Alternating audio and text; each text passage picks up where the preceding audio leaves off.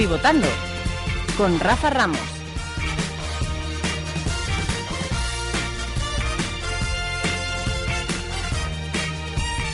Saludos cordiales, muy buenas tardes desde el 107.5 de la frecuencia modulada. Les habla Rafa Ramos en nombre y representación de todo el equipo deportivo de Pivotando, el programa de baloncesto que les va a llevar todas las noticias relativas al mundo de la canasta desde ahora y hasta las 7 de la tarde. Hoy un día de recortes. Aquí hoy es un día... No vamos a acabar a las seis y media porque... Pero es un día hoy de, de recortes. Madre mía, siempre hablando aquí de lo mismo. Esta semana va a tener mucha repercusión o mucha importancia en el programa. Temas como el del Lucentum Alicante, que resulta que el administrador concursal, menuda sorpresa, dice que, que no es viable el proyecto. Hombre, debiendo nueve y algo millones de euros es complicado que un proyecto sea viable, ¿no? Por mucho que se quiera poner eh, en la actualidad a, pues al día de los pagos después de ese concurso de acreedores. Hay que hablar también de, del Banca Cívica, CaixaBank o como quiera que se llame, porque ya hay una fusión completa y absolutamente decidida, evidentemente, con una compañía tan grande como CaixaBank, lo menos importante pues es un club de baloncesto, ¿no? Ya hablaremos con Joan Cerdá y de, con José Navas de todo esto. Joan Cerdá, evidentemente, el hombre que anteriormente trabajaba en la CB, antes de ese extraño que hubo donde eh, despidieron a 20 personas y que ahora pues lleva la web de Nuevo Básquet. ¿Qué lío hay aquí, Dios mío? Y lo que se está montando, lo que se está cociendo, que nosotros no nos enteramos y que no podemos tener tampoco confirmación y por eso tampoco se lo decimos aquí en directo. Pero como digo, dentro de poco seguramente ya les llegarán noticias de cosas muy raras que están ocurriendo en el mundo del baloncesto. Bueno, sin mayor dilación vamos a presentar a todos los colaboradores a mi izquierda de ABC de Sevilla, Sergio Ávila. Sergio, ¿qué tal? ¿Cómo estamos? ¿Qué tal, Rafa? Buenas tardes. Bueno, que nos quedamos en equipo, ¿eh? Sergio, ¿eh? Que dentro de poco... Se está, se está hablando mucho, pero por ahora digamos que lo que hay son conjeturas y, y temores varios. Temores varios, madre mía. Eh, Borja Diego, Solo Vázquez, ¿qué tal? Muy buena, Rafa. Pues muy contento de estar aquí. Pero vamos, que nos quedamos sin equipo y a este paso sin muchas cosas. Tú te quieres hacer de... de un equipo polaco, ¿no? De... Sí, sí, yo estoy, yo estoy ya estudiando la salida, la, estoy eh, estudiando la salida como emigrante a, a Polonia y esto me recuerda que tengo que dar un saludo a nuestra coproductora Mila Fernández, Hombre. que está en Valencia ya buscando alternativas y Eh. forma de quedarnos en este país, pero que nos echan, señores, que nos echan. Pero se ha equivocado de Valencia, yo creo, ¿eh? porque aquí está la cosa también pelona. Comprando ropa. Allí en Valencia, sí, comprando trajes por allí, ¿no? Madre mía. Eh, Mario Colchero, ¿qué tal? ¿Cómo estamos? ¿Qué tal, Rafa? Buenas tardes. Nuestro productor de, de, de Pasión Deportiva Radio. Bueno, la semana pasada, narración durísima allí en San Pablo de, del partido de baloncesto, ¿no? Sería de otro compañero porque yo me tuve que quedar por desgracia en mi casa. Sin acreditación, ¿no? Efectivamente. Así estamos, pero no te preocupes que cuando haya que viajar a Ucrania, ya viajarán los de siempre, los que no le interesa ir. En fin, y en los mandos técnicos, Andrés Abato, el compañero de Radio Guadalquivir. Oye, eh, en San Juan, Andrés, hay, hay equipo de baloncesto, ¿verdad? Ahí, ahí, ahí, nos vamos a hartar de ver partidos, Sergio Ávila, de aquí de, de- del equipo de San Juan. Yo los puedo Bueno. narrar, ¿eh? Los podemos narrar. No, no, no, yo me voy arriba. En el peor de los casos no va a quedar otra alternativa, ¿eh? Que el peor- Yo creo que la cosa está cortita, ¿eh? ya veremos lo que ocurre. Bueno, pues sin mayor dilación, vamos a comenzar ya por el repaso, por las previas de la jornada 27 de la Liga ACB de la Liga Andesa.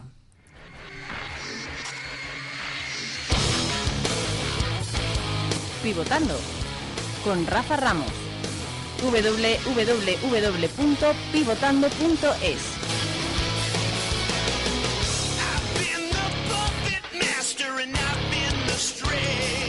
Recordarles que para ponerse en contacto con nosotros tienen dos vías, la del email pivotando arroba pivotando.es, pivotando arroba pivotando.es y ahí nos pueden decir lo que quieran y espero que sea bueno, porque hay gente que nos pone cosas muy raras, pero en fin, creo que de todo hay en la viña del Señor. Por cierto, muy buenas visitas también esta semana en ebooks, en nuestro podcast. Si nos quieren escuchar, escuchar por internet, si lo está haciendo ahora, www.pivotando.es y ahí encontrarán nuestro podcast. También nos pueden escuchar en el blog de la emisora en Radio Guadalquivir. Y además, por si fuera poco, ya en Twitter nos pueden decir de todo, porque además, aparte de, de Pivotando es, que es la cuenta del programa, Borja Diego, Sergio Ávila, Mario Colchero, pues tienen su cuenta particular y así se pueden reír de nosotros en las apuestas. Porque sí, Si quieres apostar, estás de enhorabuena. Gran promoción ofrecida por la Escuela de Apuestas de Solo Basket, exclusiva para los oyentes de Pivotando. Podrás conseguir 25 euros solamente enviando un email a escuelaapuestas.solobasket.com y decir que eres oyente nuestro. escuelaapuestas.solobasket.com y dices que nos oyes a nosotros y podrás conseguir un bono de 25 euros para apostar. Y aquello, de verdad, puedes hacer el ridículo de una forma brutal como he hecho yo esta semana, Borja de Diego. Nosotros los podemos asesorar, además. Damos instrucciones, consejos. Sí. Tenemos un éxito increíble. Yo creo que, que mejor que no. El otro día casi me ahogo entre los billetes de la bañera. Sí, sí. Eh, recordemos que el primer partido que vamos a comentar ahora será el que enfrente al Fútbol Club Barcelona Regal y al Valencia Basket. Partido que se va a jugar el domingo a las doce y media con la televisión local catalana, la E3, y tomarán la señal Canal Nou 2, la televisión gallega y Castilla y León Televisión. Decir que en el comunicado del Lucentum nos hemos enterado que Canal Nou 2 no está pagando la Liga CB, pero claro, ¿qué van a hacer? ¿Qué van a hacer si, si no, no tienen el Orange Arena? Y el partido, evidentemente, se va a jugar en el Palau Blaugrana. Estamos tratando de contactar con Cayetano García, con el redactor de, de Solo Basket. Y bueno, si miramos la clasificación, pues ahí tenemos el Barça primero, con 21 victorias y 5 derrotas. Y, y bueno, pues otra jornada más arriba, aunque en la última tuvo muchas dificultades eh, Sergio Ávila para ganar a, a un farolillo rojo como el Blancos de Rueda. Sí, la verdad es que parece que no está atravesando su, su mejor momento de juego el, el Riga Barça, pero a pesar de ello, pues sigue sumando victoria tras victoria, ¿no? El otro día también la consiguió en, en la Euroliga, cerrando el pase a la Final Four. Y bueno, mm, podemos decir que no es el juego más atractivo de, los de los grandes equipos de Europa el que realiza el conjunto blaugrana, pero por, lo, por el momento es de los más pragmáticos y efectivos, ¿no? Cayetano García, ¿qué tal? ¿Cómo estamos? Hola, ¿qué tal? ¿Cómo estamos? Muy buenas tardes. Oye, pa- partido sencillísimo para el Valencia Basket frente al líder de la CB, el Fútbol Club Barcelona Rigal. Pero bueno, eh, quizá no juegue Boniface en Don, lo cual, mm, bueno, pues eh, es positivo. Y, y por parte del, del Valencia Basket, hay que decir que, que, bueno, hay una que otra bajita, como puede ser la de Lishu, hay Duda Kuksix, y, veremos a ver si vuelve Nick en el medley, ¿no, Cayetano? Pues sí, la verdad es que muy es partido facilísimo. Yo creo que Valencia Basket va a ir con los suplentes, ¿no? Porque es, es muy es muy fácil ganarle al Fútbol Club Barcelona, ¿no? Bueno, dejando no dejando la bromas aparte, yo creo que es uno de los partidos más serios de la temporada del Valencia Basket este año, ¿no? Enfrentarse al, al Barcelona Rigal. Eh, la verdad es que, como comentas, la baja de Bonifacio Endong puede ser determinante porque estamos viendo como, como el pivot de Barcelona este año está haciendo muy buenos partidos, ¿no? Pero sobre todo yo creo que lo, lo determinante para Barcelona ha sido la facilidad con la que se ha clasificado el 3 a 0 contra el Yunis Kazan y por tanto va a abrir más descansado del compromiso de Euroliga y Valencia Basket intentará salir ahí y hacer su juego con Perasovic, que es centrarse sobre todo en la defensa, como podemos ver en el último partido de, de la Eurocup y la verdad es que intentar defender y salir salir a la contra y sobre todo evitar que el Barcelona que el Barcelona corra. Claro, el Barcelona a veces quiere correr, a veces no. Pero si corre y empieza a notar, evidentemente, marca la diferencia con, con cualquier otro, otro equipo. ¿Cómo se vive desde Valencia lo que le ha ocurrido a Lucentum Alicante? Porque, por si alguien no lo sabe, eh, los dueños del club, principalmente la comunidad, la diputación y el ayuntamiento, pues eh, no pueden hacer eh, frente. Dicen que el ayuntamiento se ha hecho frente, pero bueno, los otros dos parece que no, a sus eh, bueno obligaciones contractuales con el Lucentum y que se va a tener que disolver eh, de aquí a final de temporada. ¿Cómo ha sentado esa noticia por, por Valencia?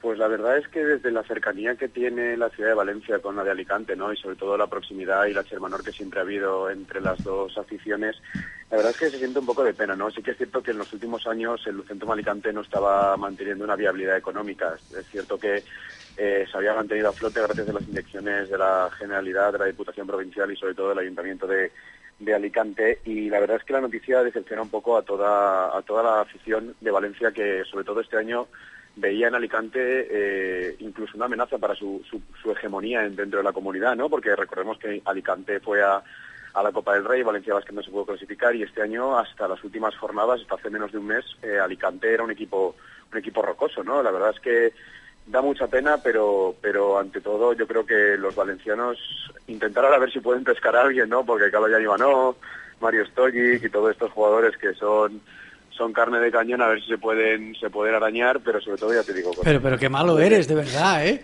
Ya estás pensando en quitar a los jugadores. De verdad. hombre, hombre, hombre, hombre. Y Pedro yo- John Parr también, ¿no, Cayetano? ¡Carroñero! Con la guadaña. John el hijo pródigo. John el hijo pródigo. Sabe dónde se vaya siempre volver a casa. Madre mía. Está claro. No, pero sí, da mucha pena. Da mucha pena que un equipo como, como el Alicante se vaya, se vaya a tener que disolver. No, se te ha notado, se te ha notado. Mario Colchero. Cayetano, te quería preguntar que quién crees que va a acusar más el esfuerzo europeo de la semana.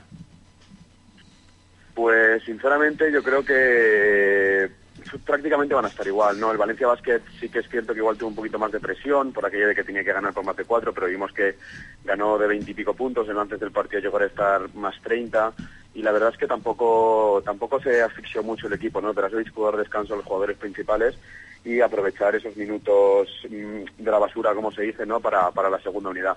Y el Barcelona la verdad es que se deshizo sin mayor problema de Luis Kazán, ¿no? Igual eh, es un poco más tiene un poco más de, mérito lo de lo de Valencia Basket porque tenía que con presión y tal pero Barcelona recordemos es Euroliga y al fin y al cabo Euroliga se nota y si me tuviera que decir cuál de los dos va a estar un poco más perjudicado apostaría por Fútbol Barcelona pero sí a priori no creo no creo que el partido de competición europea vaya vaya a afectar demasiado Y seguimos con Europa. ¿Ves a Valencia Vázquez favorito en esa Eurocup Finals? Hombre, pues la verdad es que yo antes ya lo veía favorito, ¿no? Antes de la Final Four, recordemos que mágicamente la, la Eurocup ha decidido cambiar los emparejamientos, eh, sobre todo para que llegue un equipo ruso a la final, ¿no? Porque recordemos que Valencia Vázquez le tocaba contra el Esparta de Moscú y misteriosamente el Esparta de Moscú se ha ido al otro lado del cuadro con el otro equipo ruso. Eh, sup- suponemos que para que, ya que es en Moscú la Final Four, eh, eh, ayudar, ¿no? Y, y de alguna u otra manera que haya un equipo ruso en la final y pueda haber más público. Yo sinceramente veo a Valencia Basket favorito. No veo ningún equipo de la Final Four con la capacidad de poner ganar eh, a Valencia Basket sobre todo a un partido, ¿no? A, si fuera una eliminatoria, un cuadro de playoff igual sería un poco más complicado, pero al ser a un partido yo creo que Valencia Basket, si no le entra la pájara típica, pues pues puede puede ganar. Además, si me dejáis, quiero animar a toda la gente que esté escuchando y que quiera ir allí a Moscú, Ahí estamos. porque Valencia Basket ha sacado unos paquetes muy económicos, están alrededor de los 500 euros y tienes viaje. Mercadona, Mercadona. Tienes- hombre, según según me han llegado a mí, me han dicho a mí, ha sido patrocinado por, han conseguido patrocinador, nos ¿Qué- han dicho así. qué casualidad, Una mercadona, suena mercadona, no, pero sí. Hombre, que son suena 500 Mercadona. euros. Como que es el dueño del club, claro. no, pero lo que decía, son 500 euros con vuelo, hotel y traslados. La verdad es que no, no está nada mal. Si alguien se quiere animar, se puede pasar por aquí, por Moscú y ver, ver buen baloncesto. Hombre, Moscú, además, allí por la noche dicen que hay unos bares tremendos. ¿eh? ¿Era, ¿Era en la cancha del Kinky Cayetano? Correcto, correcto. Es en la cancha del Kinky, que el Kinky creo que ha llegado, ¿no? A la Final Four, me parece. Y eso es, ese es, ese es el, el regalito, ¿no? Poner al Spartak y al Kinky juntos. Hombre. Que dices, uy, uy, esto huele un poco, pero bueno. ¿Hay, ¿Hay explicación oficial para eso? Explicación oficial es que se ve que el programa de ordenador lo cambió solo. El programa de ordenador se, se volvió loco y lo cambió Sí. solo. No, O sea, no, que va, no hay explicación oficial. Es No, que, eso que- que no- último, última hora de Eurocup lo cambió y para adelante. Mira, creo que hay una explicación de por qué lo han hecho. Vamos a escucharla aquí. Sabemos qué es lo que hay que hacer y lo vamos a hacer. Y por eso hacemos lo que hemos dicho que íbamos a hacer y por eso seguiremos haciendo aquello que nos toca hacer a pesar de que alguno no se crea que vamos a hacer los que hemos dicho que íbamos a hacer. Sea, el, arte del totalmente. Ahí está, el presidente Bausa, el presidente Balear, en un meeting con el Partido Popular, no diciendo nada. Bueno, pues eso es lo que le ha pasado al Valencia Basket. Eh, en las apuestas Borja de Diego, cenpaz.com, gracias a Escuela Apuestas de Solo Basket. ¿Quién es el favorito en este partido, Borja? Pues por muy fácil que sea ganarle al Barça, el favorito, los favoritos, los favoritos son los catalanes, que se paga su apuesta 1,14 euros, mientras que la del Valencia Basket tiene un- una cuota interesante 5,70 euros por euro apostado. Madre mía de mi vida. Navarro estará lesionado, ¿no? Como Eso, es eh, costumbre. ¿no? En el parte médico no viene nada ahora, pero bueno, ahora nos pueden engañar. ¿Para ti quién es el favorito, Cayetano? Para mí, Fútbol Club Barcelona Regal. Claro, yo, yo creo que aquí vamos a ganar poco dinero, pero vamos, apostaremos algo por, por el Fútbol Club Barcelona Regal. Muchísimas gracias por esta previa, Cayetano. Muchísimas de nada, señores. Te vamos a dedicar este tema de Maroon 5 que se llama Move Like Jagger.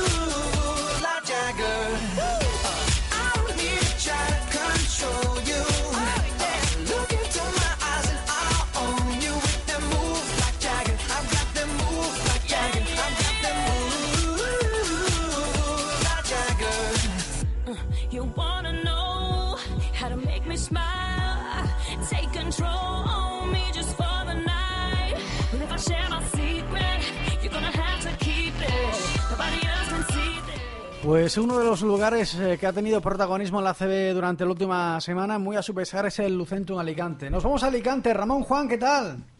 Hola, ¿qué tal? Muy buenas tardes. Pues vamos a hablar de la previa del partido entre el Lucentum Alicante y el Caja Laboral el domingo a las doce y media sin televisión, porque ya saben la alergia que le causa a las cámaras la equipación del Lucentum Alicante es una cosa, bueno, realmente terrible. Es una alergia, bueno, pues eh, hipoalergénica. Y por eso las cámaras de televisión no se pueden acercar las cámaras del Lucentum. No sé cuántos partidos lleva ya el Lucentum donde no hay televisión. Por cierto, desde el Centro de Tecnificación de Alicante, que es desde casa, o sea que, que Canal No, bueno, pues da el otro partido que hemos dicho, porque le sale gratis, y estamos hablando con Ramón Juan. Ramón, antes de hablar del partido, hemos leído en tu blog que la cosa está un poquito francamente mal, ¿no? Sí, sí, no, la verdad es que el Lucentum está ahora mismo en unas, unos días, unas semanas claves para, para su futuro y claves en palabras mayores. O sea, esta misma semana el, el administrador concursal del proceso en el que está el club ha enviado al juez el informe en el que insta al cese de- inmediato de, de la actividad si no cambia nada en los próximos días, que es el plazo que tiene el club para presentar las donaciones. Así, así de, de crudas están las cosas. Eh, corrígeme si me equivoco, Ramón. eh, la deuda que tiene el, el equipo del Lucentum Alicante con anterioridad es de más de 9 millones de euros. ¿Es eso así, como lo he leído? Eh, sí, sí, la deuda son nueve millones y medio, Claro, de lo cual hay que eso es- hay- de lo cual hay que descontar el activo, digamos. Hay una la deuda neta son por lo menos 6 millones de euros, pero sí, la deuda como tal son 9 millones y medio. Eso es, esa cifra es, es así y es la que el club está negociando para meter en, en el concurso de acreedores, pero para lo cual necesita en primer lugar salvar esta temporada sin acrecentar esa deuda, porque si de lo contrario, lógicamente, el informe concurso, el informe del administrador va, va a demostrar que si no eres viable este mismo año es imposible que vayas a hacerlo en los años posteriores. O sea que ahora mismo se está pendiente de una ayuda inmediata, prometida y hablada con la Generalitat Valenciana en el pasado verano, en otro momento crítico que tuvo el club, pero son compromisos que no se han cumplido y que ahora a día de hoy ya solo valen los hechos y el, el cash, Madre no valen las palabras ni los compromisos. Yo que escuché que había dimitido Iniesta, digo, tú verás, como se vaya Iker Casillas, no ganamos el, el europeo ni a tiros. Así que Iniesta, que era uno de los consejeros, si no me equivoco, Ramón Juan, Sí, era el consejero delegado, además era la persona que estaba encargada de, de todo el trámite de la reestructuración de la deuda y de, la, de todo el papeleo que lleva el concurso de, de acreedores. O sea, y la dimisión ha sido un poco por, por la falta de apoyos de por las administraciones, que, que el pasado verano se llegó a un acuerdo en el que la mitad del presupuesto de los 4 millones, dos iban a ser gestionados por Luis Castillo y Juan Antonio Inés, eso se cumplido, y los otros dos por el máximo accionista que es el, el ayuntamiento buscando pues bien patrocinios, bien colaboraciones de Generalitat y Diputación que a día de hoy no, no prestan ningún apoyo al club alicantino. Bueno, madre mía de Dios. En fin, vamos a hablar de lo deportivo. Benjamin De y Andy Routing seguramente van a jugar este partido. Y la gran novedad en el caja laboral va a ser casi seguro la presencia de Andrés Nocioni, que viene desde la NBA, de jugar muy poquito, muy poquito en los Philadelphia 76ers. Y donde se espera que juegue mucho será aquí en el caja laboral, sobre todo después de la lesión de Fernando Sanguimeterio, que sufre, atención, porque sufre una distensión del psoas ilíaco producida en el último partido. O sea, una cosa realmente, bueno, terrible, ¿no? Eh, ¿Ganas de ver a Nocioni, Ramón? Sí, la verdad es que eh, la expectación por el partido es importante, ¿no? Que aquí esta semana la verdad es que el tema deportivo ha quedado un poco al margen, pero sí que se espera un muy buen ambiente y un partido interesante eh, con un Lucentum que ha salido por primera vez desde la tercera jornada de zona de playoff, que se encuentra ahora mismo en una situación poco de cuesta abajo después de la derrota en Málaga la semana pasada y un equipo que ahora mismo es en casa donde todavía, venciendo al Lagunero hace dos semanas, donde todavía parece que tiene un poco de espíritu, ¿no? Bien de la afición, el, el ambiente para, para mantener el tipo y seguir luchando por, por alcanzar los playoffs. Una, una meta que se va poniendo complicada a medida que pasan las jornadas. Es una labor complicada el Lucentum porque tiene vértigo. Vértigo porque mira para abajo y ve al Banca Cívica y dice, pero por favor, este equipazo nos puede pasar como un auténtico Ferrari.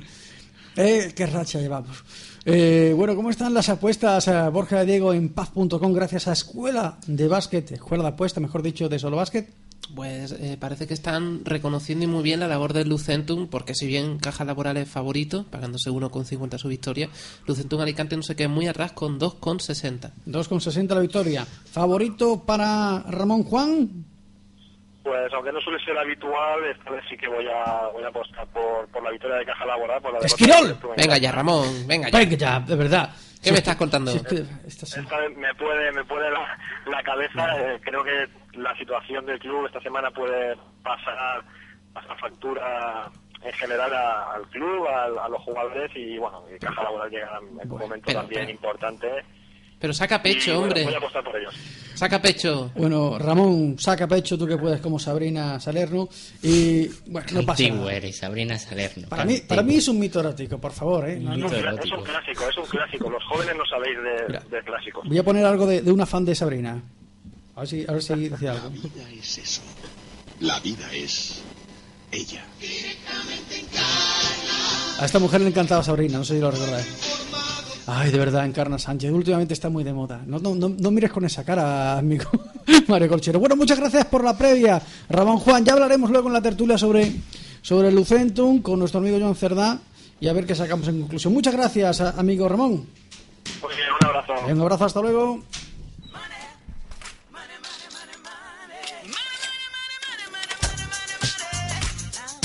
Pivotando con Rafa Ramos. www.pivotando.es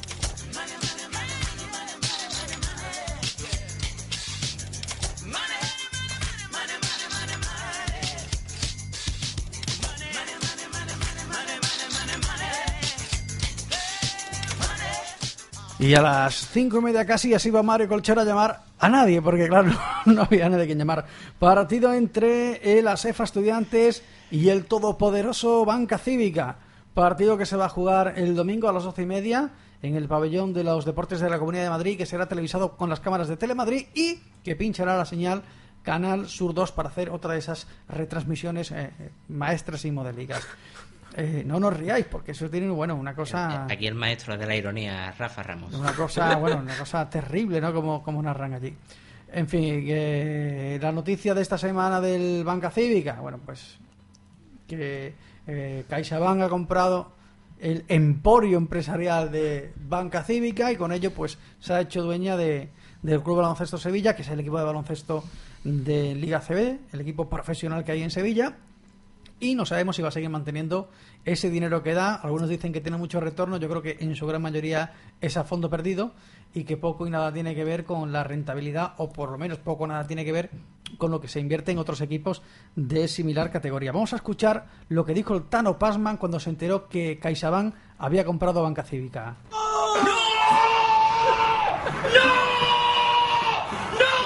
La noticia lo pilló absolutamente sopetón al hombre. Y, y bueno, ¿qué podemos decir, Sergio Ávila, de, de esta absorción? Porque, en fin, hemos leído en un periódico norteamericano, Sociedad Eco Economista, que si descontamos las ayudas que se va a llevar eh, CaixaBank, le ha salido absolutamente gratis comprar eh, banca cívica. Pero bueno, eso sí, temas ya económicos, ¿no? Sí, era una, era una interpretación que hacía, se supone que era un, un periodista con muchos conocimientos en economía, ¿no? Sí, Pero un periodista norteamericano. También es cierto que los eh, periodistas que hay aquí, eh, conocimientos de economía, no tienen demasiado para que nos vamos a engañar, y los que están con conocimientos de economía no trabajan en periódicos, porque claro, no tienen la carrera de periodismo. Esto es una cosa. Y ahora se suele seleccionar de otra forma. Eh, ¿Tú eres optimista, Sergio Ávila? mm, ni optimista ni pesimista, ahora mismo es expectante a, a ver lo que ocurre. O sea que, que tenemos poca información. Yo las noticias que tengo es que no hay noticias sobre el futuro ahora mismo del Club Baloncesto Sevilla. Pues yo creo que con eso está, está dicho todo. Borja, eh, eh, está el, el, el Wisla gran equipo polaco eh, de baloncesto. Tú, cuando te vayas a, de inmigrante a Polonia, lo disfrutarás allí, ¿no? Me voy a hacer un gran, gran corresponsal. Oye, ¿cómo se, si- cómo se llama el jugador, ese, el jugador ese polaco que jugaba en Unicaja? No me acuerdo ahora. Que era, que era del Wisla, no me acuerdo. ¿Polaco? Sí, sí. No, lo O sé. con pasaporte polaco. No, era polaco, era polaco. Ahora ahora lo vamos a buscar en, en el... ¿No os acordáis que tenía bigotito? Bueno, era un tipo, un tipo tremendo. No, vol- volviendo al, al tema de Yo banca me acuerdo cívica. de que el, eritreo con pasaporte polaco. Que no, hombre, que no, que- cara- juega en el, Yo- en el Hinky. Polaco, yo me acuerdo de Ineski, se agarra. Ah, don, don Michel. Eso es, el comentario más a su favor que yo he escuchado es con lo que ha sido Ineski. Qué cosa. Con lo que fue en su tiempo, ¿no? Bueno, ¿cómo ves tú, aunque sea este partido ante Asefa Estudiantes? Asefa Estudiantes, por si alguien no lo sabe, eh, bueno, pues está en la parte de abajo de la clasificación con siete victorias, decimoséptimo, penúltimo. Y, y el Banca Cívica, después de perder la semana pasada frente al Gesca Vizcaya, en un partido con, que duró muchísimo, con prórrogas, eh, sin, sin decir nada al entrenador de- del Gesca Vizcaya porque estábamos quedados por la CB y se quejó en la sala de prensa, anda que fue un buen sitio a quejarse. Y, y bueno, eh, De ¿cómo- hecho, nos cogía a todos un poco como de, ¿eh? Claro, es, como si me quejo yo de la crisis y voy a quejarme, yo no sé. mm, A un puerto. Me quejo a un. a un- sí, me, me voy a, a una banda de pájaros y me digo, mira, pues ya nos he hecho de comer por la crisis. Mira, usted, usted es tonto. Bueno, pues. Y lo de Cachicari fue una cosa.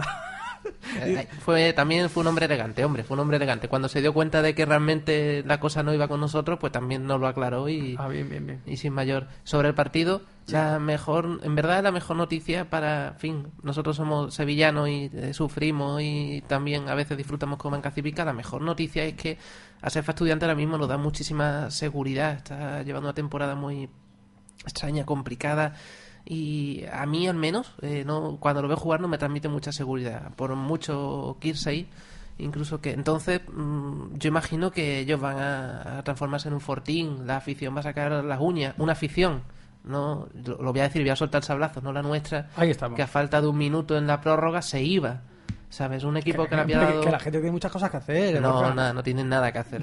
No apuestan, no tienen nada que hacer. No, en serio, en serio, eh, terrible. Entonces yo imagino que allí tendrán una afición que apretará ahí mucho, pero ya os digo que a mí eh, el estudiante no me está dando ninguna garantía. Y creo que hasta peor las pueden pasar esta temporada. ¿Y, y tú cómo ves este partido, Mario Colchero? Yo estoy de acuerdo en parte con lo que dice Borja, porque el tema de la afición me parece que es absolutamente importantísima para el estudiante y creo que en el aspecto psicológico, es una palabra que a ti no te gusta, Rafa, que hablemos del aspecto psicológico en el deporte, Es, pero yo, es tan importante ese. pero yo lo tengo que comentar porque creo que el, digamos, el banca cívica se supone que tendría que tener mejores resultados de lo que tiene últimamente y creo que le ha hecho mucho daño la, la derrota ante Bilbao porque te- si no le ganas a un equipo que tras dos prórrogas jugados en- eh, aquí en San Pablo, además de jugar el viernes en Rusia, otro partido creo que fue el martes y, la y el domingo anterior, si con todo el cansancio acumulado no le gana, bueno, por lo, por la otra balanza tienes que, hombre, es un equipo de Euroliga, tiene más presupuesto y demás, pero creo que la, la derrota le va, le va a hacer mucho daño y seguramente si el estudiante llega a un final de partido apretado, puede dar la sorpresa. Pues la verdad es que. Yo creo que puede pasar cualquier cosa. Yo creo que, que, que el Banca Cívica es favorito, sobre todo porque Asefa Estudiantes tiene una pinta horrible. Se encuentra Tarek Kirsay con su antiguo equipo, hay que decirlo también. ¿Y Pancho? Y Pancho Hassen, pero claro, yo veo. Yo es que el equipo no me da buenas sensaciones, no sé si va a estar descentrado por las noticias. A De ver. cualquier forma, yo creo que. Habrá que ver también eh, lo que hace Paul Davis, que Borja de Diego ha escrito una... Ojo, ojo. Por- un porque esto artículo. influye. Parece sí, que no, Sí, pero sí, esto- hay, hay una regla una regla de tres que dice que si Borja de Diego escribe un artículo sobre un jugador del caja, automáticamente ese jugador mejora. Lo Los escritos, sí, los lo resultados son inmediatos. todo, incluido Tepic, que ha hecho el único partido completo que ha hecho fue después de escribir yo sobre él. ¿no? Ahí estamos. Yo, yo creo que son cosas que, que tienen absolutamente. Fiabilidad cero, sí, ¿no? sí, no, no, que eso es, eso es así. ¿no? Que hay gente que. ¿Cómo se llamaba este que era el brujo este que, que le puso la cruz al Betis? ¿Cómo se llama? ¿No os acordáis? Yo de verdad es que no, no tenéis cultura, no tenéis cultura. Había un brujo que le ponía velas a- al Betis para que no ganara nunca. Que digo yo, y, Ah, y sí. además, y además lesionó a Cristiano Ronaldo. Pero no recuerdo el nombre. No, yo tampoco. No, no me acuerdo ni del jugador este polaco de Unicaja, Ni me acuerdo tampoco del Pero ese jugador es de hace mucho. Sí, sí, sí, sí, sí. Además lo tengo en la punta de la lengua. No es Kowalczyk, no, no.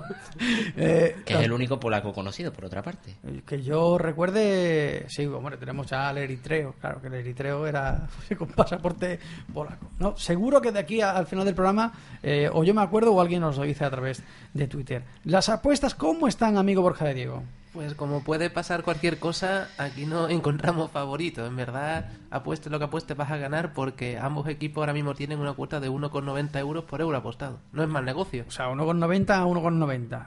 ¿Favoritos para Mario Colchero?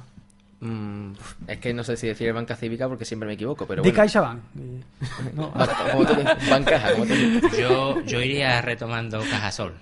Caja- tú- aquí de hecho le ponen Cajasol Banca Cívica. Yo iría retomando ya Cajasol, sí. O sea, ¿tú crees que va a ganar este partido o no? O eso ya es otra cosa. Mm, Yo veo un partido muy difícil para, para Banca Cívica. Si lo gana va a ser al final. A ti no te voy a No preguntar. va, no va a ser un Ganando partido, un partido al final lo dudo mucho. Ah, No va a ser un partido que No te voy a preguntar, Borja, quién va a ganar el partido. Te voy a preguntar, ¿se va a salir Kirsay o no? Quizá, hombre, se va a salir, no, no, no, no sé, la expresión que me viene a la cara es tan soez que no lo voy a decir, pero nos va a dejar, nos va a hacer mierda, básicamente. Ah, bien, menos mal que no ha soltado una expresión soez, sino que una muchísimo más culta y mucho más refinada. Más intelectual. Bueno, pues esta ha sido nuestra previa de la CEFA estudiante frente al Banca Cívica. Vamos a escuchar a Jennifer López con este tema Papi y enseguida nos vamos hasta Madrid.